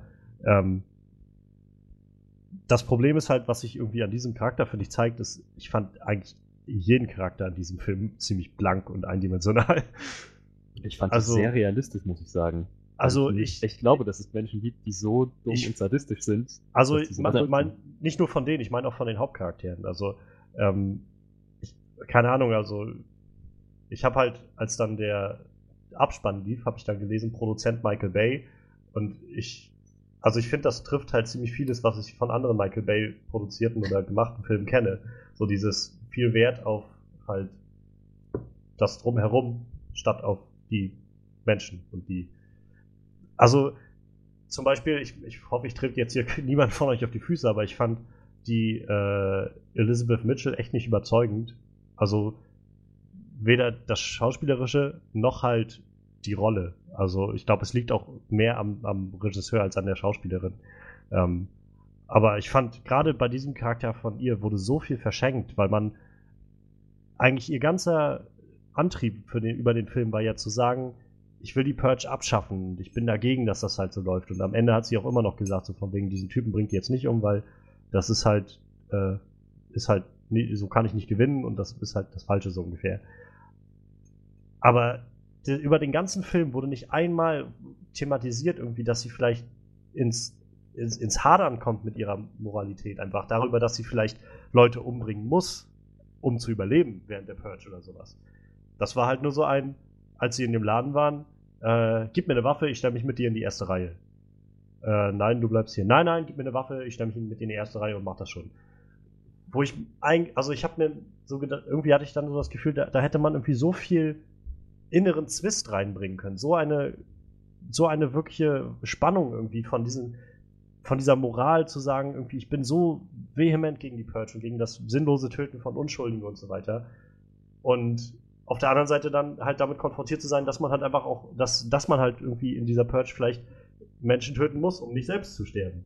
Was naja, natürlich irgendwie die Sache, natürlich macht es das nicht einfacher, aber das äh, ist vielleicht auch letztendlich ja logisch, dass, es, dass man das machen muss, aber das sollte ja trotzdem vielleicht einen inneren Zwist mit bei jemandem herstellen, der irgendwie gegens Töten ist, aber trotzdem jemanden töten muss. Naja, das, das hätte ich tatsächlich wirklich, wirklich gerne gesehen. Ich glaube, das hätte dem Film sehr gut, also für, für mein Verständnis sehr gut getan. Streng genommen ist sie nicht gegen das Töten allgemein. Sie ist gegen das Töten von unschuldigen Menschen. Und wer nachts bei der Purge draußen ist, ist nicht mehr unschuldig. Ich glaube, diese Ansicht teilt sie. Also sie ist sich ihrer Motivation eigentlich treu geblieben, dass sie menschlichen Abschaum davon abhalten will, unschuldige Menschen zu töten. Ja, deshalb finde ich die Szene in, dem Laden halt auch, wo sie sagt, gib mir eine Waffe, so. Also ich finde, das ist auch, das, das spielt nicht gegen ihren Charakter irgendwie, weil. Nee, absolut nicht. Ich will ja nicht äh, hingehen und sagen so, ja, ich knall jetzt den da ab. Ist ja perfekt. Nee, aber, nein, aber ich, ich meine, es geht, es geht doch um, also das generell das Töten von Menschen. Ich meine, das ist ja jetzt, natürlich ist das in der Gesellschaft, der, wo eine Purge existiert, irgendwie wahrscheinlich ziemlich, äh, ziemlich abgeflacht und irgendwie kein großes Tabu mehr, aber darum geht es ihr doch gerade, das wieder halt darzustellen, dass es halt, dass es was Schlimmes ist, jemanden zu töten.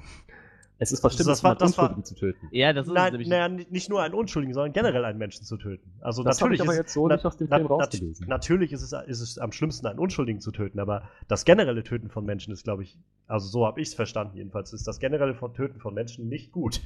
Und ich, das war, glaube ich, auch das, was sie umsetzen wollte, um zu sagen, wir müssen halt aufhören, dass Menschen getötet werden. Und letztendlich ging es doch auch irgendwie darum, zu, was der Film irgendwie versucht hat anzureißen, dass halt vor allem die armen Leute darunter leiden und äh, also ich meine, wo, wo will man dann die Grenze ziehen? Irgendwie wer jetzt die Guten und wer die, wer die Schlechten sind? Also ich meine, der, äh, wenn, wenn man jetzt sagt, alle Leute, die irgendwie während der Purge draußen sind und, und um sich schießen, die sind halt die Bösen. Ja, aber ich meine, der Joe, der war auch draußen die ganze Zeit und wollte halt seinen Laden verteidigen. Macht ihn das jetzt böse, nur weil er draußen war? Also ich meine, klar gibt es irgendwie sadistische Typen, die da rumherlaufen, aber es ist ja jetzt wahrscheinlich nicht so einfach, irgendwie das jedem anzusehen. Klar, wer eine Maske aufhat, wahrscheinlich schon, aber also ich glaube, es ist halt nicht so einfach. Und ich, ich hätte, also für mich, wie gesagt, ich hätte, glaube ich, mehr da drin sehen können, irgendwie, als einfach nur zu sagen, ja gut, ich mache diesen Spagat einfach ganz lässig so zwischen, ich vertrete auf der einen Seite, dass ich die Purge abschaffen will und, und dagegen bin, gegen das Töten, so, und auf der anderen Seite halt auch dann kein Problem damit habe, eine Waffe in die Hand zu nehmen. Naja, der Spagat existiert aber auch nur, wenn du davon ausgehst, dass sie was gegen das Töten hatte. Ich glaube nämlich, sie hatte nur was gegen die Purge. Ja, und das ist es nämlich. gegen alle, die aktiv Spaß an der Purge haben. Und der Ladenbesitzer war nicht darunter, was man gesehen hat. Er hat keine Maske auf, er hat sich kein Weihnachtsbaumauto gebaut und Leute davor geschlagen, durch die Straßen geschleift. Ja, aber ich finde, da ist schon die, also die Linie zwischen gut und böse bei Leuten in der Purge, die da mitmachen, die ist ziemlich schnell ersichtlich auf den ersten ja, Blick. Ja, ja, denke ich auch. Ja, aber auch nur, weil der Film sie wieder so unglaublich einfach darstellt. Ich glaube, ja, dass die alles so ticken könnten. Ja, ich, also aber ich meine, wenn das ja, so viele Jahre so, läuft. Ich meine so diese Sachen wie zum Beispiel, also losgelöst von den Leuten, die da während der Purge rumlaufen und irgendwie sich verkleiden, aber sowas wie die klischeehaften Nazis, die da irgendwie reinkommen. Also einfach, damit man merkt, es sind halt nicht nur böse, es sind halt auch Nazis, weil das sind halt, also die sind halt einfach böse, böse. Die kann man halt ohne, ohne Zweifel einfach abknallen sofort. Und ich, das, das ist einfach, der Film ist so, so eindimensional auf vielen Ebenen, fand ich jedenfalls.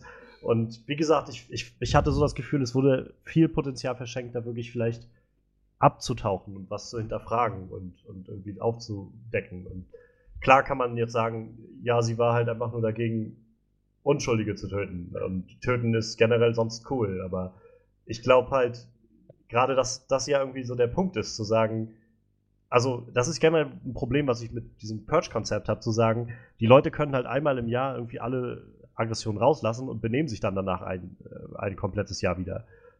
Wie soll das funktionieren, wenn man irgendwie ab, anfängt, Menschen abzuknallen? Ihr könnt mir nicht erzählen, also kann mir keiner erzählen, dass man dann äh, danach sofort wieder so jegliches, jeglichen Respekt vor Menschenleben hat und einfach so ein Jahr lang dann ganz normal mit den Menschen umgeht. Also ich glaube einfach, dass man dann, wenn man einmal diese Grenze irgendwann überschreitet, einfach das nicht mehr wahrnimmt und dass das halt für einen nichts mehr darstellt, jemanden umzubringen. Und ich, das war halt so mein Eindruck auch, dass sie halt deshalb auch so vehement was dagegen hatte, zu sagen, ähm, natürlich ist es am schlimmsten, wenn unschuldige Menschen getötet werden, aber viel, viel weitgehender ist ja irgendwie der, der Gedanke, was das mit der gesa gesamten Gesellschaft macht. Nämlich, dass die ganze, äh, gesamte Gesellschaft halt irgendwann den, den Wert eines Menschenlebens völlig aus den Augen verliert. Und ich meine, das deutete sie, sie ja schon selbst an, als sie durch die Stadt, äh, Stadt da gefahren sind und dann an dem Baum da die Leute haben hängen sehen und der eine da umhertanzte und sie dann irgendwie meinte, wie konnte es nur so weit kommen? Und das sind halt so, waren für mich jedenfalls so angedeutete Züge zu sagen, naja, irgendwie, es geht hier halt um gesamtgesellschaftlichen Kontext und zu zeigen, das macht halt, also über Jahre hinweg ist, ist die Gesellschaft jetzt halt einfach da angekommen, dass man das Menschenleben nicht mehr, nicht mehr viel wertschätzt. Und naja, beim besten Willen, sich dann hinzustellen mit der Knarre und zu sagen, okay, ich, die, die Bösen knall ich aber trotzdem alle ab. Das ist. Tut mir leid, da komme ich auf denselben Punkt zu sagen, irgendwie wird hier das Menschenleben auch nicht wertgeschätzt. Ja, aber es, es war ja nicht so, dass sie dann gesagt hat, so, ich renne jetzt wie Rambo da raus und bringe die alle um. So. Nee, aber, Weil aber sie hat. die wollte sie ja nur eine Knarre, um sich zu verteidigen. Da, ne? Naja, sie, sie hat ohne zu zögern gesagt, gib mir eine Knarre, ich stelle mich hier in die erste Reihe mit rein. ja, gut, also- aber wenn, ich meine, die wussten ja, was da vor der Tür steht, oder? Ich meine. Aus verständlichen Gründen. Sie wusste eben. Sie wusste, Ja, was da für ein Abschaum vor der Tür auf sie wartet. Und ich glaube, das ist realistisch, dass auch die besten Menschen in dem Moment sagen, so, wenn es jetzt mein Leben ist oder deren, dann schieße ich jetzt um mich. Aber ich meine, genau das ist doch der Punkt, das zu hinterfragen. Was macht denn das mit einem Menschen? Das hätte ich doch so gerne gesehen. Ich meine, was macht denn Breaking Bad so gut? Zu hinterfragen, warum wird aus jemandem, der einfach nur ein, ein einfacher, ganz normaler Mensch äh, war, irgendwie ein Lehrer war, auf einmal irgendwie zu so einem Psychopathenmonster, weil er einfach anfängt, äh, Grenzen zu überschreiten und, und Sachen zu machen, die er vorher nicht gemacht hat. ja, aber die Frage ist, kriegst, kriegst du das in einen, mit- einen die mit seiner eigenen- Film gequetscht? man kann auch, man muss ja jetzt nicht eine mega Story-Arc darum basteln, man kann ja auch einfach äh, menschliche Abgründe so erzählen und, und äh, zeigen, wie Leute irgendwie ihre eigenen Grenzen übertreten und irgendwie hinterfragen. Ich, ich sage ja nicht, dass das irgendwie der, der Hauptplot sein sollte, aber das war sowas, wo ich dachte, das ist einfach sehr, sehr eindimensional, einfach nur zu zeigen, wie sie da rumläuft und irgendwie nie einmal auch nur den, den Anschein eines Zweifels darstellt, irgendwie mit sich selbst ins Hadern kommt. Ähm, das, das meine ich einfach nur. Ich meine ja jetzt nicht, dass das der Hauptplot sein soll, aber einfach, wenn man schon zeigt, dass sie halt so vehement gegen, da, also gegen das Töten ist und dafür ist irgendwie das Menschenleben wieder mehr zu schätzen als das, was man es jetzt halt tut in der Purge, ähm, dann sollte man vielleicht auch zeigen, dass sie halt irgendwie manchmal vielleicht einfach ein bisschen selbst ins, ins Zaudern mit sich selbst kommen. Naja, also okay, ich glaube, der springende Punkt bei unserer Meinungsverschiedenheit hier ist äh, eine philosophische Frage, nämlich die Frage, ob Menschen tatsächlich in der Realität so eindimensional sein können oder nicht. Ich, ich glaube nämlich, dass sie es definitiv sein können. Bei weitem nicht jeder hat so eine komplexe Hintergrundgeschichte wie Walter White. Manche sind einfach nur ekelhafte Arschlöcher. Und ich glaube, ich habe aber jetzt nicht über, über die Arschlöcher geredet, sondern über äh, Senatorin Charlie Rowan. Ja, bloß wenn sie es eben mit solchen eindimensionalen Arschlöchern zu tun hat, wie sie es auch, glaube ich, meiner Meinung nach in der Realität gibt, dann fällt die Wahl, die umzubringen, verhältnismäßig leicht. Vor allem für jemanden wie sie, die schon mal erlebt hat, wie ihre ganze Familie von so jemandem abgeschlachtet wurde. Ey, Ich glaube, glaub, da das ist nicht Problem Aber ich, ich glaube, ich kann mir trotzdem nicht vorstellen, dass es so leicht ist, einfach einen Abzug zu drücken. Ich schon. Gerade, gerade wenn man immer wieder dafür eintritt, zu sagen, ähm, Menschenleben sind halt was wert. Und dann Naja. einfach zu. Ziehen wir mal einen kurzen Vergleich zu was anderem. Ähm, ihr seid doch mit dem, ihr kennt doch den Punisher, oder? Ja. Höchstwahrscheinlich schon. Ich glaube nämlich, dass auch er Menschenleben wertschätzt. Aber halt nicht alle. Nur die, die es verdient haben, wertgeschätzt zu werden. Und sowas ist jetzt, glaube ich, auch in der Purge der Fall. Die Senatorin Rowan, die, die sieht unschuldige, Menschenleben in der Gefahr, in der stetigen Gefahr, jedes Jahr aufs Neue bedroht zu werden. Und das will sie verhindern. Aber der Abschaum, der die unschuldigen Menschen bedroht, vor dem hat sie keinen Respekt. Und das kann ich nachvollziehen. Ja, gut, ich bin aber auch, also ich kenne das Konzept des Punishers und ich, auch wenn ich die neue Inkarnation des Punishers ziemlich cool finde durch John Bernthal, ähm, finde ich den Punisher als sich, an sich halt auch ziemlich grenzwertig. Also gerade solche Sachen machen ihn dann halt für mich immer wieder so, wo ich denke, okay, das war jetzt irgendwie zu viel. Er ist der Geilste. Keine Ahnung, um, wo du gerade dabei bist, das ist zum Beispiel genau der Punkt, warum ich Daredevil so spannend finde. Diese, dieser moralische Punkt, wo er sich immer zwischen befindet, soll ich Menschen töten oder nicht. Genau das finde ich halt so spannend. Und ich hätte vielleicht sowas irgendwie spannend gefunden, äh, wenn sie sich einfach irgendwie, gerade als jemanden, der so, so diesen, neben Leo Barnes in diesem Film ja irgendwie diesen friedlichen Weg darstellen sollte, ver, so verdeutlicht hat, hätte ich das nicht schlecht gefunden, das irgendwie anzureißen.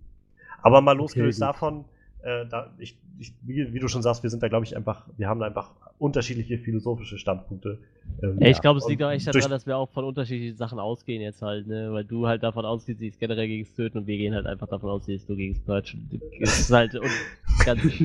naja, ja, das, das ändert nicht viel an der Sache. Also ich finde halt auch das Töten generell nicht gut von Menschen. Also auch wenn sie halt irgendwie kranke nicht, Schweine aber... sind, aber auch oh, dann sollte, oh. Man, dann sollte das, man Leute nicht einfach abknallen. Nur. Das sollten wir verschieben. Äh, das ist sonst eine philosophische Debatte. ja, ja, ja, genau. Wo wir genau. uns so schnell nicht einig werden, was das angeht. Denn ich kann sie, ich konnte es von Anfang an nachvollziehen und ich kann nachvollziehen, warum sie mich mit der Wimper gezuckt hat bei dem Gedanken, diesen Abschaum abzuknallen. also. Ja, aber mal, mal davon ab, jetzt um mal irgendwie davon wegzukommen, ähm, fand ich halt auch, also das liegt aber, glaube ich, hauptsächlich meine, meines Erachtens, denke ich, mehr am Regisseur als an allem anderen. Ich, ich fand halt auch wenig, wenige der, der schauspielerischen Leistung wirklich überzeugend. Also am überzeugendsten fand ich halt echt noch die Laney, die, diese Frau, die da in dem äh, Sanitätstruck da umhergefahren ist während der Purge. Und den, den Marco, den Joe, der da diesen, ähm, den, den äh, Besitzer des Ladens da dargestellt hat. Ich weiß nicht, ich fand den oft sehr, sehr klischeehaft dargestellt. Ähm, ja, ich weiß nicht, der Frank Grillo hat halt irgendwie diesen Actionhelden gespielt, aber irgendwie ist dabei bei mir nicht viel angekommen, muss ich sagen. Das war halt einfach so, so 0815 Actionheld. Und bei Elizabeth Mitchells Charakter hatte ich halt jetzt im Großteil das Problem, neben diese, diesem Zwist, der mir da irgendwo gefehlt hat, vielleicht. Ähm, keine Ahnung, also das beste Beispiel für mich ist irgendwie diese Szene am Anfang, äh, als sie dann, als die Purge, kurz bevor die Purge losgeht und sie dann irgendwie alles dicht machen in ihrer Wohnung und sie sich dann nochmal mit Leo kurz unterhält und ihn dann äh, fragt so von wegen, ähm, Leo, haben Sie Angst? Und er guckt sie dann an und sie dann so von wegen, ähm, ich habe also ich habe ihn auf Englisch geguckt, sie meinte dann, I'm terrified. Mhm. Ich habe davon nichts mitbekommen in ihrer, weder in ihrem Ausdruck noch in ihrer Stimme, dass sie, dass sie jetzt einfach nur gesagt, I'm terrified. Ich hätte das, naja. also das sind so, das sind so Sachen, wo ich denke, hm, es geht hier, also das ist so typisch Film irgendwie. Show us, don't tell. Zeig uns, ich, was mit den Menschen passiert. Und, und, selbst als sie nachher auf dem, als sie da angekettet war, auf dem, äh, in, der, in der Kirche, vielleicht wollten sie dem Charakter damit irgendwie mehr Würde oder, oder Stärke oder sowas zeigen, aber selbst da hatte ich jetzt nicht das Gefühl, dass sie so wirklich Angst hat oder so, so wirklich. Also sie hat jetzt nicht um ihr Leben gebettelt oder gezittert. Also sie saß da und hat so ein bisschen hm, hm gemacht. Aber im Großen und Ganzen wirkte das jetzt nicht, naja, groß emotional. Und, und das war zum Beispiel ein Grund, warum diese ganze Schlussszene also ich fand sie irgendwo gut gemacht, aber ich hatte jetzt nie auch nur, auch nur einen Moment mal Angst um die Hauptcharaktere. Nee, hatte ich auch nicht. Also, wie du, wie du meintest, der Charakter ist vorhersehbar und durchschaubar, aber ich fand, dass sie, wo du schon das Schauspiel angesprochen hast, dass Elizabeth Mitchell den Charakter echt gut ausgefüllt hat. Dass sie am Anfang diese die Szene, die du gerade angesprochen hast, wo sie meinte, I'm terrified. Es ist, glaube ich, genau das, dass sie in dem Moment auch ihr Gesicht wahren möchte und halt nicht mit zitternder Lippe irgendwie hervorbringt, keine Ahnung, am, am Terrified mit Schweißperlen auf der Stirn. Nein, ich meine ich mein jetzt auch nicht in dem Moment, ich meine so generell, wenn sie schon sagt, sie ist irgendwie von der ganzen Situation, bevor es überhaupt losgeht, irgendwie schon, schon einfach erschüttert, äh, dann hätte ich das vielleicht erwartet, während des Films dann doch nochmal ab und an zu sehen, dass sie halt auch mal Momente hat, wo sie irgendwie kurz zeigt, dass sie, dass sie damit gerade nicht so wirklich umgehen kann. Und ich, wie gesagt, ich glaube gar nicht, dass das die Schuld oder dass das, dass da irgendwo das, das Versagen bei den Schauspielern liegt. Ich denke, meines Erachtens liegt das, glaube ich, mehr am Regisseur und halt am Drehbuchautoren, also beides eine Person. ähm, ja. Ich fand, wie gesagt, die Charaktere waren irgendwie sehr, sehr eindimensional geschrieben, meiner, meines Erachtens nach. der Film war ja auch relativ geradlinig die ganze Zeit, sehr, sehr vorhersehbar, ja. wie wir irgendwie alle schon festgestellt haben.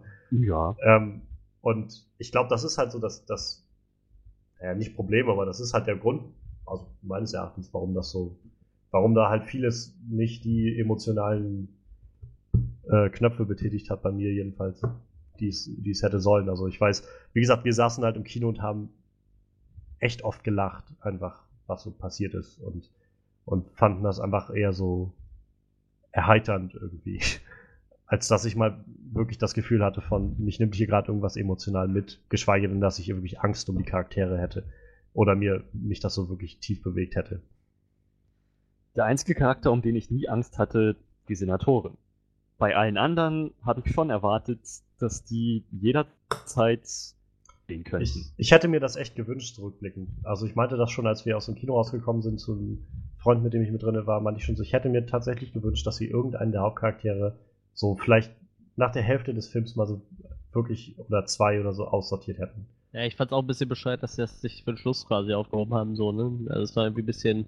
Aber dann auch für so eine, Also beim besten Willen, das war auch echt eine bescheuerte Szene am Schluss. Also wie dieser Priester da reinkam und knallt da erstmal so ein paar Leute ab, dann stellt sich einer in den Weg, schießt daneben, dann stellt sich der nächste in den Weg, schießt und wird abgeknallt. Das ist so, so typische Filmlogik. Also statt dass irgendwie alle reagieren, ist das immer so ein, oh, der nächste, erstmal kümmert sich der hier vor mir um den Typen. Ach, der hat es nicht geschafft. Gut, dann muss ich mich jetzt drum kümmern. Ich drehe mich jetzt mal um und fange an, meine Waffe rauszuholen. Ich musste so lachen in dem Moment, als die ähm, diesen Wagen reingefahren haben bei dieser Purge-Zeremonie oder was das war und gesagt haben, dass diese ganzen Werkzeuge, die sie auf dem Tisch hatten, äh, alle mit, mit Holy Water gesegnet waren. Also, das hat mich so an, an äh, Supernatural erinnert.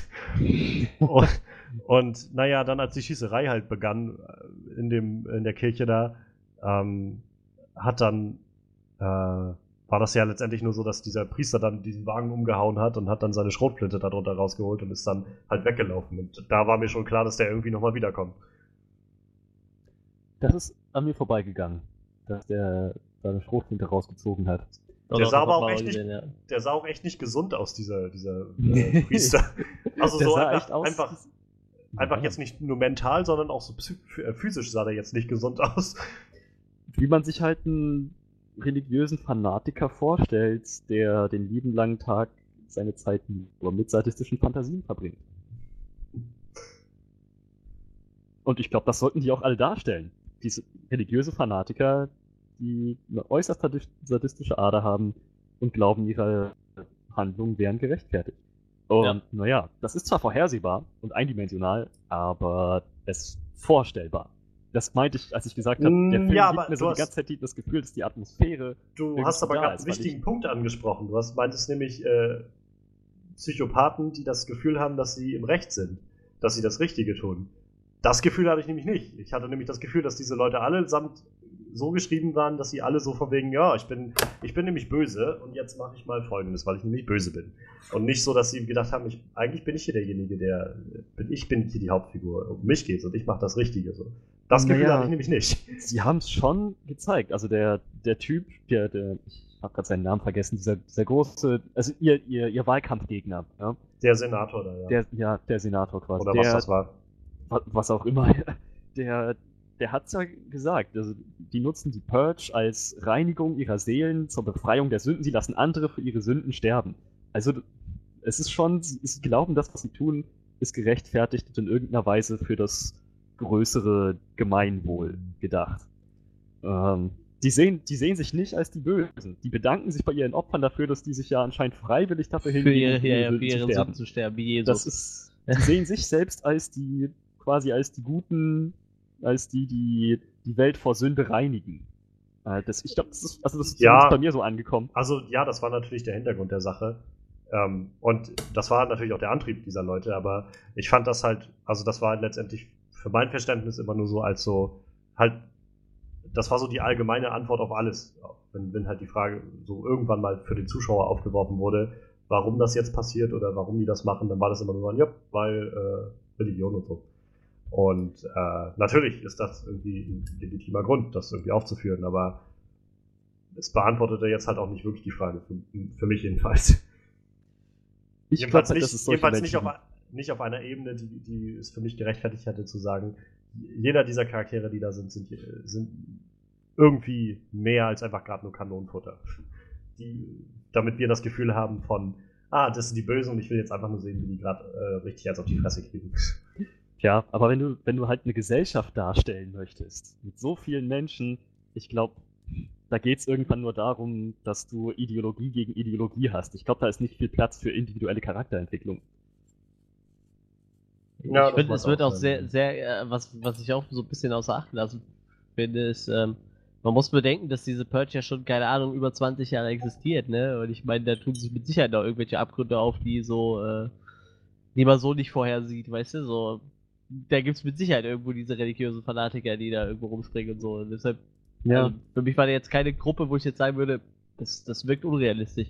Also in dem Kontext, dass den Leuten seit über 20 Jahren äh, einmal zwölf Stunden im Jahr die freie Hand gelassen wird, ich glaube, da entstehen schon echt verdammt schräge, schräge Konstellationen irgendwie.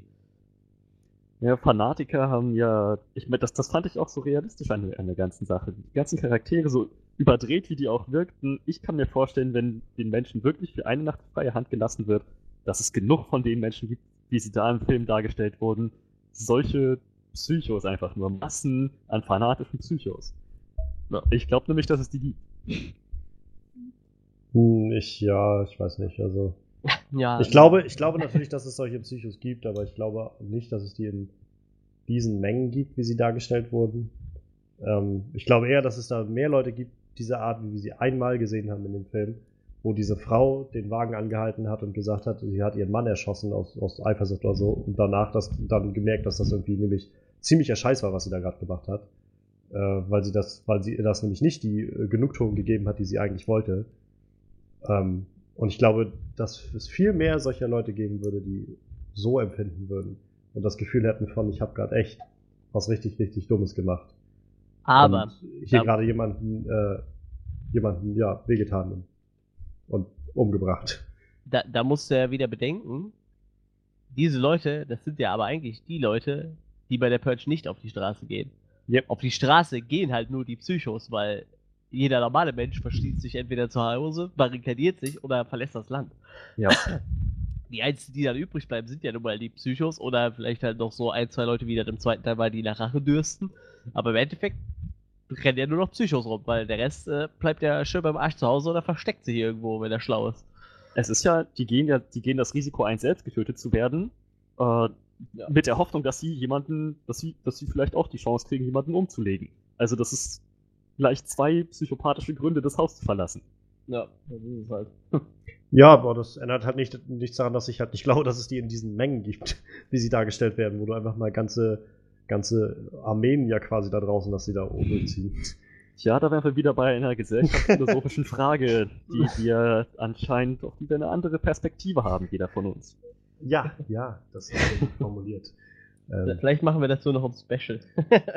so ein, so ein On-Screen Philosophy oder sowas. Ja, ja genau. Ähm, also Off-Screen Philosophy. Nur, nur um das nochmal äh, noch, noch mal festzuhalten. Also ich, äh, ich widerspreche niemanden von euch. Ich weiß, dass wir irgendwie einfach unterschiedliche Standpunkte haben und ich respektiere eure Meinungen. das ist sehr schön gesagt.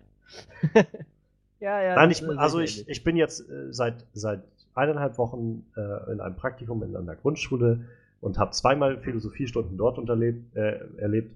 Und es ist sehr interessant zu sehen, wie Kinder in der dritten und vierten Klasse einfach nur denken in richtig und falsch.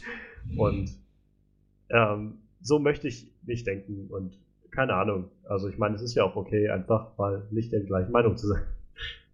Natürlich. Weißt du, was ich viel faszinierender finde? Ich habe ja. Grundschulen, wo Philosophie unterrichtet wird. Das hatte ich bis zur 10. Klasse nirgendwo. Naja, ist halt Ersatzfach für Religion bei denen. Ach krass. Ja, das war cool. Bei uns gab es nur Ethik und was sie da gemacht haben, weiß ich eigentlich nicht. Das haben wir nie gehabt, Ethik, bei uns hm. in, in Mecklenburg. Lustig. Ja, bei uns gibt es halt sowas als Ersatz für Religion. Ja. Ähm, um auf den Film mal zurückzukommen, losgelöst von äh, philosophischen Fragen. Ähm, ich weiß also zu, was so das Writing angeht, zum einen der Charaktere, als auch zum Beispiel die Dialoge fand ich manchmal auch sehr, sehr flach. Ähm, ich weiß nicht, wie oft ich in diesem Film, ich habe leider irgendwie erst nach, nach, weiß ich nicht, zehn Mal oder so erst ist es, habe ich dran gedacht, ich hätte ja vielleicht mitzählen können, äh, wie oft ich gehört habe, Move! Go! Move! Ich habe das Gefühl, alle zwei Minuten hat das irgendwer zu irgendwem gesagt. Move! Alle Soldaten. Also, immer, meistens war es dann Leo, der das irgendwie zu irgendwem gesagt hat. Move! Move! Oder irgendwann war es dann halt dieser Bischof, der dann zu seinen Leuten gesagt hat, Move! Also, herrlich. Aber zum Beispiel ein, eine so eine Szene, wo ich gedacht habe, das war jetzt, ich weiß nicht, was der Writer sich halt gedacht hat dabei, also wer denn so schreibt oder so denkt, dass Leute so reden, aber es war, wo sie, wo Leo und, und die Charlie Rowan zusammen auf der Straße irgendwie das erste Mal dann unterwegs waren.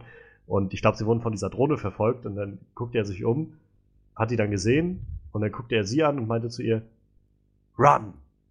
Ja. ja. Fast! Wo ich so gedacht habe, okay, was, was soll sie denn sonst machen? Also ich meine, muss man diesen. Also ich meine, wer sagt dann irgendwie, lauf! Und zwar schnell! In so einer Situation, ich weiß nicht, das wirkt irgendwie einfach sehr, sehr.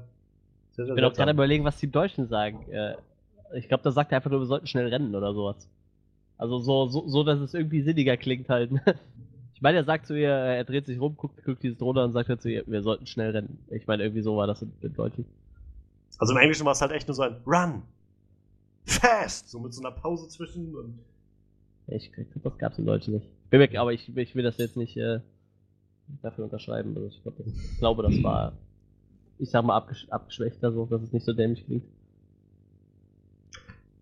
Ja, also ich meine, es, der Film hatte halt auch Momente, die besser waren, aber er hatte halt auch so einige Momente für mich jedenfalls, wo ich das Gefühl hatte, das ist jetzt irgendwie alles sehr, sehr, sehr, sehr on the nose und irgendwie sehr, sehr straight, so dass es halt schon wieder äh, unglaubwürdig wirkt. Vielleicht war das aber auch irgendwie alles nur nach dem, so nach der ersten Hälfte oder so, meine eigentlichen Erwartungen so verkehrt wurden, dass ich dann irgendwie das alles nicht mehr so wirklich in, in einem anderen Licht sehen konnte. Ich fand ihn jetzt, also, ich kann ja mal für mich so zu, zum Abschluss kommen, irgendwie, ich fand den Ja. Film jetzt jedenfalls, ich fand ihn jetzt nicht schlecht, er war halt echt unterhaltsam. Das, wahrscheinlich klang das jetzt so, als würde ich den Film voll mega scheiße finden oder so. Ähm, ich fand den Film schon unterhaltsam, aber ich fand ihn jetzt halt echt nicht herausragend oder so. Also es war echt so, wir haben halt echt viel gelacht und uns irgendwie unterhalten gefühlt während des Films. Aber ich habe weder meine Erwartungen erfüllt bekommen vom, naja, irgendwie verstörenden Horror, der mir irgendwie offenbart, wie widerlich Menschen sein können, weil irgendwie habe ich nur Karikaturen von, von Bösen gesehen für mein Verständnis. Ähm, noch habe ich halt irgendwie das, das Gefühl bekommen, dass auf dieser Action-Ebene wirklich was Außergewöhnliches dargeboten wurde. Ich meine, es war irgendwo solide dargestellt. Ich glaube, Produ äh, Produzent Michael Bay sorgt, sorgt auch dafür, dass das alles gut aussieht. Aber ich fand auch, viel, wie gesagt, vieles war einfach sehr, sehr vorhersehbar. Es waren sehr, sehr, sehr viele Klischees aus Actionfilmen da so mit drinne. Sei es mit dieser Tracking-Kugel, die er sich dann da aus, dem, aus der Schulter geholt hat, oder diese ganze Nazi-Geschichte. Und ich weiß auch noch, ich habe noch nicht ganz verstanden, vielleicht könnt ihr mir da helfen, warum diese Nazis zum Schluss nochmal kamen. Für den finalen Kampf. Weil Äh, eig eigentlich hatten sie die Senatorin abgeliefert und meinten dann so, und jetzt suchen wir uns einen ruhigen Platz, um diese äh, Nacht zu überstehen. Weil unser Job ist jetzt erledigt. Und dann brach dieser Schlusskampf aus, äh, auf und dann kamen auch immer diese Nazis wieder an. Weiß ich nicht. Auf jeden Fall, für uns war das im, im Film, als wir saßen, halt so ein, wir mussten dann halt auch lachen, weil das so ein, ah, jetzt, natürlich, ist, der Film kann nicht vorbei sein, bevor der Endboss-Nazi-Gegner kommt. Ähm, ja, und, und eine Szene, ich glaube, das war tatsächlich die Szene, wo ich dann äh, kurz vorm, kurz vorm Finale war das, wo ich äh, die letzte Hoffnung aufgegeben habe, dass der Film mich wirklich noch, oder wo ich wirklich aufgehört habe, den Film noch in irgendeiner Art und Weise ernst zu nehmen, war dann, als sie ähm, und im Untergrund da waren und von Bischofs Plan gehört haben, da den Minister da umzubringen, äh, durch ein Attentat und sie dann auf einmal so von wegen, wie wollt ihr in die Kathedrale kommen? Und ohne Scheiß, ich habe gedacht, ich bin bei, bei Nick Cage hier bei, bei National Treasure. Äh, ja, George Washington hat, als er diese Stadt hat gründen lassen, darauf geachtet, dass in alle wichtigen Gebäude Tunnel gelegt sind, durch die man äh, reisen, schnell reisen kann von einem Ort in den anderen. Und wir wissen, wo diese Tunnel sind. Da habe ich echt das Gefühl gehabt, jetzt kommt gleich Nicolas Cage und sagt, wir müssen die Unabhängigkeitserklärung der Vereinigten Staaten von Amerika stehen. Oh Mann, das ist. Da habe ich echt überhaupt keinen Anstoß dann gefunden. Na, ich, Ich ich, so gedacht, also ja. ich fand es jetzt nicht schlimm, ich fand es halt nur echt nicht, also ich, ich konnte das einfach nicht ernst nehmen. Das war so ein, na, na klar, jetzt kommt George Washington um die Ecke und hat hier früher Tunnel gelegt. Wie gesagt, ich hab, das hat mich einfach nur total an National Treasure erinnert und dann habe ich gedacht, wow, irgendwie, wow. Tja, also. Wenn du schon jetzt. Ich meine, wenn, wenn du nichts mehr zu deiner abschließenden, deinem abschließenden Resümee hinzuzufügen hast. Also ich kann halt nur für, für mein abschließendes Resümee sagen, ich, ich, keine Ahnung, ich, ich kann, ich kann glaube ich auch gar nicht einschätzen, ob ich den Film irgendwie jemand weiterempfehle oder nicht, weil ich, ich glaube, das ist einfach sehr, sehr abhängig von den Erwartungen, die man da so dran, dran hängt. Und also ich habe halt irgendwie andere Erwartungen gehabt als das, was der Film geboten hat. Hätte ich wahrscheinlich die ersten zwei Teile gesehen, hätten sich meine Erwartungen vielleicht auch verändert. Ähm, Ja. ich so im Großen und Ganzen hatte ich jetzt halt irgendwie das Gefühl, dass ich was sehr, sehr anderes bekommen habe, als das, was ich irgendwie gedacht habe zu bekommen. Und dass das dann auf der Ebene, auf der es passiert ist, halt auch nicht wirklich nicht solide gemacht war, sondern nur so tatsächlich 0815. Und also für mich war das jetzt halt auch irgendwie so ein 0815 Kinoerlebnis. Also ich fand es unterhaltsam, aber es war jetzt echt nichts, was, was mich groß mitgenommen habe. Und ich könnte dir jetzt auch zum Beispiel, bis auf die paar Szenen, die ich jetzt angesprochen habe, echt kaum noch was sagen, also wirklich exakt was sagen, was in dem Film passiert ist, weil echt wenig einen Eindruck hinterlassen hat, weil wenig einfach irgendwie innovativ wirkte. Also ich glaube, so insgesamt ähm, würde ich den Film bewerten, ähnlich wie den äh, wie den Tarzan-Film. So, ich ist so auf der Grenze zwischen, ich weiß nicht, ob ich den weiterempfehlen würde oder nicht. Ich, weil, ich würde wahrscheinlich nicht nochmal reingehen wollen. Oder wenn ich jetzt so, wenn ich das wüsste, äh, gewusst hätte, wäre ich wahrscheinlich nicht reingegangen.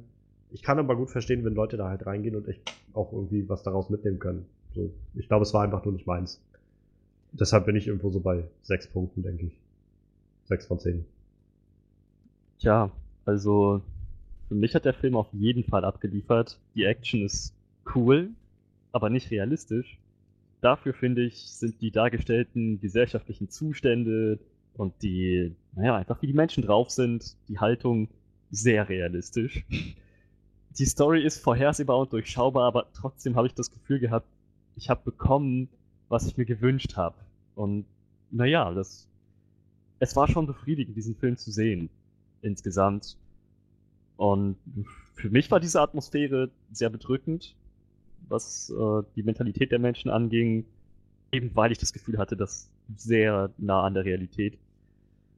Ja, und ne, einer der besten Aspekte, fand ich, war die äh, Hauptdarstellerin Elizabeth Mitchell, die die Rolle ausgezeichnet ausgefüllt hat. Ich fand sie wirklich super. Bei dem Film hat für mich wirklich wesentlich mehr gestimmt als nicht. Also ich gebe dem eine 8 von 10. Gut, ähm, da bleibt ja nur noch äh, der bekannte The Purge-Fan. Ein Purger. Ein Purge. Nein, nein, nein. Also, äh, nein, ich bin keiner, der rumzieht und gerne bei jemandem töten würde. Also, so ist das nicht.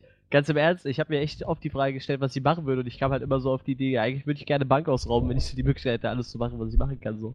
Also da hätte ich echt viel mehr Interesse dran, äh, ziemlich viel Geld zu besitzen, als gerade irgendwie hinzugehen, um meinen Nachbarn zu so killen, weil er mich mal geärgert hat oder so. Also das war Es echt gab, so. es gab bei Dogly einen schönen Artikel dazu, äh, Sachen, die man eigentlich machen sollte während der Purge, statt Leute umzubringen. Ähm, ich suche den mal raus, während du deine. deine Ja, da- das wäre aber auch mal so eine nette. Idee, so, weißt du so, du machst halt so einen vierten The Purge-Teil und da geht's dann halt einfach wirklich um so eine, so eine Bankräuber-Crew, die halt versuchen, in so eine total gepanzerte Bank reinzukommen. Da könntest du eigentlich ja dem Ganzen mal so, so einen komplett anderen Look geben, so, weißt du, was echt so ein Agenten-Thriller draus irgendwie sowas. Michael Bay und James de Monaco, bitte zuhören. Wir haben hier die guten Ideen, ja? Ja, ohne Witz. Nee, äh, lass Michael Bay da raus, den mag ich nicht. das Lustige ist, der, der stand halt auch bei den, bei den anderen zwei Teilen als, als Produzent immer relativ weit hinten in der Liste, so, deshalb äh, hatte ich ihn doch gar nicht so auf dem Schirm, so. Für Hier war nur aber so, ziemlich weit vorne. Ja, hier glaube ich sogar als erstes irgendwie. Ja, deshalb, äh, ich ignoriere das gerne, weil ich mag Michael Bay einfach überhaupt nicht. Der versaut so viel, deshalb. Hätte ich das gelesen, hätte ich vielleicht ein schlechteres Gefühl gehabt bei dem Film, aber. Ähm, ja, wie gesagt, als bekannter Teil muss ich sagen, also der Film hat für mich nahtlos das fortgeführt, was die anderen beiden Teile äh, angefangen haben. Haben das Ganze zu einem sehr schönen Abschluss gebracht, finde ich. Ich hoffe wirklich, die lassen, gehen jetzt her und äh, lassen einfach äh, die Trilogie die Trilogie sein und äh, erzählen halt Origin Stories. Das wäre mir zehnmal lieber, als jetzt noch zu erzählen, wie die Senatorin dann versucht, die Purge abzuschaffen, wie die Leute randalieren, so, dann wird's halt irgendwie so ein, so ein, ein Film über, über, über politischen Aufstand, nee, keine Ahnung, also irgendwie wird mir das nichts geben, denke ich. Und wie gesagt, ich war echt äh, rundum zufrieden mit dem Film, er hat so voll meine Erwartungen getroffen und ich gebe ihm äh, 8,5 von 10. Da bin ich ja Debbie Downer heute. Ja gut, wie gesagt, du hast halt andere Erwartungen, ne? Und die wurden halt nicht erfüllt. So, also der eine so, der andere so. Ich habe den Artikel noch gefunden. Also Sachen, die man tun sollte ähm, während der Purge neben Mörder, also neben Mord. Ähm, zum einen, das findet ja immer am 20. März statt, wenn ich mich nicht täusche. Ja, kann sein. Ähm, das liegt mitten in der, in der Steuersaison in, in Amerika. Das heißt, du kannst an diesem Tag deine Steuern, deinen äh, Steuerbescheid quasi fertig machen und abschicken und kannst da reinschreiben, was du willst. Also Das stimmt eigentlich. Du kannst, also hier ist so schön beschrieben, du kannst dir 70, äh, 70 Kinder geben, du kannst äh, schreiben, dass du irgendwie eine Milliarde Dollar äh, Charity-Beitrag geleistet hast oder sowas. ähm, du kannst dich zum ähm, fünffachen Amputierten machen, äh, Kriegsveteran oder sowas. Ja, stimmt, Steuer. Es ist alles, stimmt, ja. alles erlaubt. Tja, Ähm, bloß auf dem Weg zum Briefkasten, wo du das einschmeißen musst, kann dir sonst was passieren. Naja, es reicht ja eigentlich, wenn dein Datum, also wenn, wenn Unterschrift und Datum halt äh, zum Purge-Tag ausgestellt wurden, so. Das muss ja eigentlich reichen, so. Ich weiß ja, Ja, nicht, also hier ja ist auch- wahrscheinlich nicht der Einwerftag, ne? hier ist jetzt, hier ist halt auch der Punkt, wo sie das auch ansprechen. Ähm, also hier steht bloß, and the best part is, as long as you pop it in the mail on Purge Day, no one can come and arrest you for it. Even if you were uh, audited, all you have to say is, oh, I did it on Purge Day. You know, when all crime was legal, including tax uh, fraud. Ja. Ah. Das ist es halt. Ähm, als nächstes will man auf diese ganze äh, Mördersache steht, einfach zukünftige Morde zu- äh, vorbereiten. Also so Landminen auslegen oder sowas. Und so im, im, im Garten von Leuten oder so. Ja, geil, das stimmt, Ähm, das stimmt. Essen vergiften, solche Sachen. Aber Ähm, das ist dann wieder eine rechtliche Frage. Wenn diese Aktionen erst nach der Purge Night in Kraft treten, also wenn der Nachbar erst am nächsten Morgen auf die Mine tritt, ist das dann noch legal? Ja gut, ich meine, du hast die Media gelegt, wo Purge war, also da war es ja legal. Also ja, aber dann sie ist hochgegangen nach der Purge Night. Also der Tod, die Tötung hat danach erst stattgefunden. Ja, das, Das stimmt. sind rechtliche Grauzonen, die vielleicht nochmal genug Stoff für einen extra Film geben oder so. Irgend so Leute, die einfach nur Fallen auslegen während der Purge und das halt versteckt die ganzen Leute. Die so das ganze Jahr über wirken. Law and Order, Purge Day oder sowas. Also ich glaube, es ist egal, wie wir den Film finden, wir, wir können uns, glaube ich, alle darauf einigen, dass dieses, Purgen auf jeden Fall echt noch Potenzial hat. Für alles wahrscheinlich. Für Ich musste- für Comedy, für Comedies, für alles. Ich musste dran denken an der Szene, als, äh, als sie dann in diesem Versteck da angekommen waren und die ganzen Leute da behandelt wurden. Ähm, und dann so Leute auf, auf diesen, diesen äh, Liegen umhergeschoben wurden und sowas. Äh, dachte ich dann auch, das ist so das nächste Spin-off, irgendwie so ein Emergency Room oder sowas, wo, Ja, genau. wo es dann nur um, äh, um so die Krankenfälle oder sowas geht während der Purge. ähm, Krankenhaus, wo irgendwelche äh, schwerst kranken Patienten liegen und äh, die müssen von der Purge gerettet werden. Sehr schönes, schöner Punkt, was man noch machen kann ähm, während der Purge. Du kannst eigentlich dein Grundstück nehmen und als eigenständiges Land gegenüber der äh, Vereinigten Staaten erklären. Geil. Ja, stimmt. Warum nicht? When the purge ends, the United States would have no choice but to recognize your legal succession from the Union. Doing anything else would be an uh, would be an admission that the purge isn't really all about anything goes. Stimmt, und dann kann dir in der nächsten Purge auch nichts mehr passieren, weil du bist ja nicht in Amerika so. Ich glaube, in der realen Purge müssten sie die Klausel ändern, extrem einschränken, dass sie sagen, alle Gewaltverbrechen sind legal. Ansonsten Steuerhinterziehung, Landbesitz und so weiter, alles, was irgendwie mit Bürokratie zu tun hat, das lassen wir mal schon, wie es ist. There's nothing at all in the purge that suggests that you can't claim a hunk of land and crown yourself king of Bonatopia. Ja, ich glaube, das würde dann schon im, im realen Fall, wenn Donald Trump Präsident ist, ordentlich ausgearbeitet werden im Detail. Wo du, wo du gerade von Donald Trump redest, ähm, was du während der ähm, Purge machen kannst, äh, klau die Identität eines Millionärs oder Milliardärs. Identitätsdiebstahl. Ja, stimmt. Aber das bringt dir während der Purge ja eigentlich nichts, ne? Ne, pass auf. Du, geh, äh, du gehst einfach dann, du kannst ja zu dem hin, bereitest einen, ähm, einen Vertrag vor und zwingst sie dann einfach mit Waffengewalt den Vertrag zu unterschreiben. Toll. Aber da brauchst du ja auch keinen Identitätsdiebstahl mehr. So. Make, ich mein, make them sign over their identity to you. Dass du halt nach der Purge auch wirklich noch, also dann einfach der bist. aber da könntest du auch einfach, während der Purge hingehen und sagen, überweis mir einfach deine ganze Kohle. Fertig. Ja. Naja, say you caught Donald Trump. Provided that you are willing to take the names as a Cheeto encrusted finger with hair, you could easily transfer uh, transfer his entire being and everything he owns, including the presidency uh, gulp, uh, to yourself, the new Donald Trump. Strip Hmm. him of his name and all his resources. Vorausgesetzt, er lässt das mit sich machen. Ich glaube nämlich eher, dass er sich abknallen lässt, bevor er dir seine Identität gibt. Das ist auch ein Gewinn. so oder so ist Trump nicht mehr in der Lage, Präsident zu werden. Und als natürlich als äh, wichtigster Punkt, was man während der Purge machen kann, du kannst endlich Filme downloaden aus dem Netz. Oh ja. Oh, Mann, darauf warten wir ja schon so lange. Ich meine, das brennt unter den Fingernägeln. Stell dir mal vor, wie diese, die ganzen, äh, kauft sich da einer erstmal so irgendwie so eine Serverfarm für die Purge. Einfach Ja. nur, um irgendwie das gesamte Internet leer zu laden, was so da ist an, an Filmen während der Purge. Ach ja, das Konzept ist schon witzig. Auch ein Punkt, den, den John Oliver in, in Last Week Tonight mal angesprochen hat, ist dieses, wie, wie läuft das mit den Uhrzeiten bei der Purge? Also von 7 bis 7, aber ja, ja. Geht das in, über alle Zeitzonen? Ist die Purge an der äh, Ostküste irgendwie eher als zwei Stunden eher als die an der Westküste? Und dürfen die an der Ostküste dann nicht darüber twittern, damit das für die anderen nicht gespoilt wird, was so passiert? Ja, es ist halt ist halt irgendwie ein nettes Konzept, aber ja, es, es wird, ist so ein bisschen wie Hunger Games auch so. Es ist irgendwie ein interessantes Konzept. Es wirft halt bloß echt viele, viele, viele Fragen auf, die sich nicht so leicht beantworten lassen. Tja, dafür ist es ja ein Film. Ja, So. Aber dafür sind wir, glaube ich, auch nerd genug, um uns darüber Gedanken zu machen. ins Philosophische abzudriften. Ich habe gerade was Lustiges gelesen, das ist halt nur, äh, das hat zwar jetzt nur dezent was mit Purgen zu tun, aber äh, Zitat, London ist immer ein Abstecher wert. Jack the Ripper, Tourist, 1888. Ein Stecher. Sing. Ich weiß, pa passt jetzt gerade irgendwie so ein bisschen. oh, scheiße. Oh Mann. Ja, okay, weiter geht's.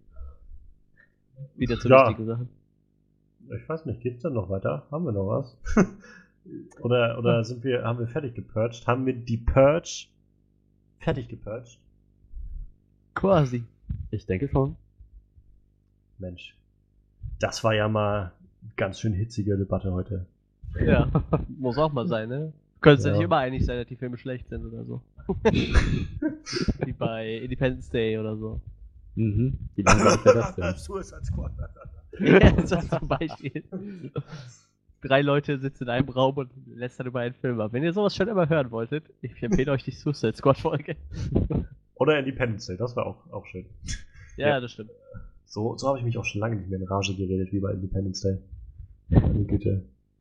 Ja, aber ich meine, vielleicht hilft es deshalb ja auch, wir, dass wir hier alle irgendwie mehrere hundert Kilometer gerade voneinander entfernt sind. Also Ja.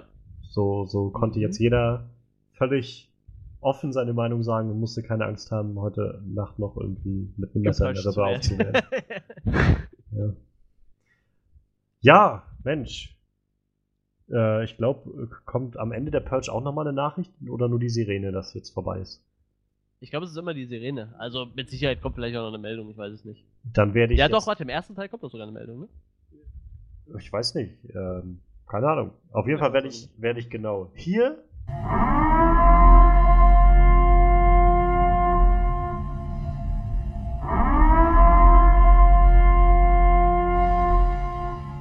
Sirene reinschneiden. Ja, Mensch. Ähm, ich glaube, dann machen wir jetzt auch irgendwie mal Schluss. Waren Ja. jetzt ja auch schon wieder zwei Stunden oder so. Mhm. Nicht ganz, glaub schnell vorbei. Ja, aber ich meine, der Film hat auch so einiges geboten, um sich mal ein bisschen auszutauschen. Und auch wenn wir nicht alle der gleichen Meinung sind, wir wissen trotz, wir sind uns äh, einig, dass das viel philosophisches Potenzial auf jeden Fall beinhaltet. Ja. Ähm, ich weiß noch gar nicht, was wir nächste Woche machen. Ich weiß bloß, dass wir die 20. Folge nächste Woche haben. Oh ja. Vielleicht sollten wir da auch noch irgendwas Besonderes machen, ich weiß nicht. Doppelte Ja. Länge. Vielleicht Zwei. Filme, doppelte Länge. Machen wir nachher fünf Stunden oder sowas. Ja, ganz genau. Ähm, ich weiß nicht, vielleicht finden wir auch mal wieder einen Gast oder so. jo. Irgendwas. Irgendwas machen wir bestimmt. Und äh, wenn nicht, dann, dann äh, Doch nicht. schickt uns Drohmails oder sowas. ähm, ja, ich freue mich, dass Manuel wieder dabei war Immer wieder. und uns äh, Einblick in die Purge gegeben hat, in die Prozesse und die Geschichte der Purge. Und äh, ich freue mich auch sehr, dass Frederik zugeschaltet war War mir ein Vergnügen. und dass wir hochphilosophische Austausche führen konnten.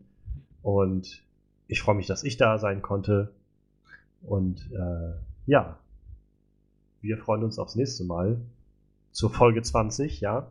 Ähm, ihr findet Onscreen Podcast gerne bei Facebook als Onscreen Review oder bei Soundcloud, wo ihr das hier vielleicht auch gerade hört. Und es gibt eine Website, die spaceluchadores.de. Also warum Ja. nicht vorbeischauen, wenn ihr Langeweile habt? Da kommt auch unser erster eigener Space Shadows Podcast. Also mal ein Nicht-On-Screen-Podcast tatsächlich. Manuel hat nämlich noch andere Projekte am Laufen. Oh yeah. Also, alle mal aufpassen, ne? Alles mitverfolgen und, und liken und teilen und was Vor man allem heutzutage so kommentieren. macht. wir, wir, wir sind echt äh, froh über Kommentare, ob es gut ist, ob es scheiße ist. Ja, wir kriegen so wenig ja. Feedback. Gibt Bitte. uns Feedback. Ja, vielleicht sollten wir das am Anfang der Folge mal sagen und nicht am Ende, wenn Ja, die meisten ausgeschaltet haben. Aber, ja, Äh, ger gerne, also auch gerne alles Mögliche kommentieren. Also ich glaube, wir sind auch alle affin genug, als dass wir uns freuen, mal mit irgendwem zu interagieren und Meinungen auszutauschen. Also immer raus damit. Mhm. Insofern, wir freuen uns auf das nächste Mal und hoffen, ihr hattet noch etwas Spaß und schön, dass noch jemand zugehört hat. Auf wieder, bye bye.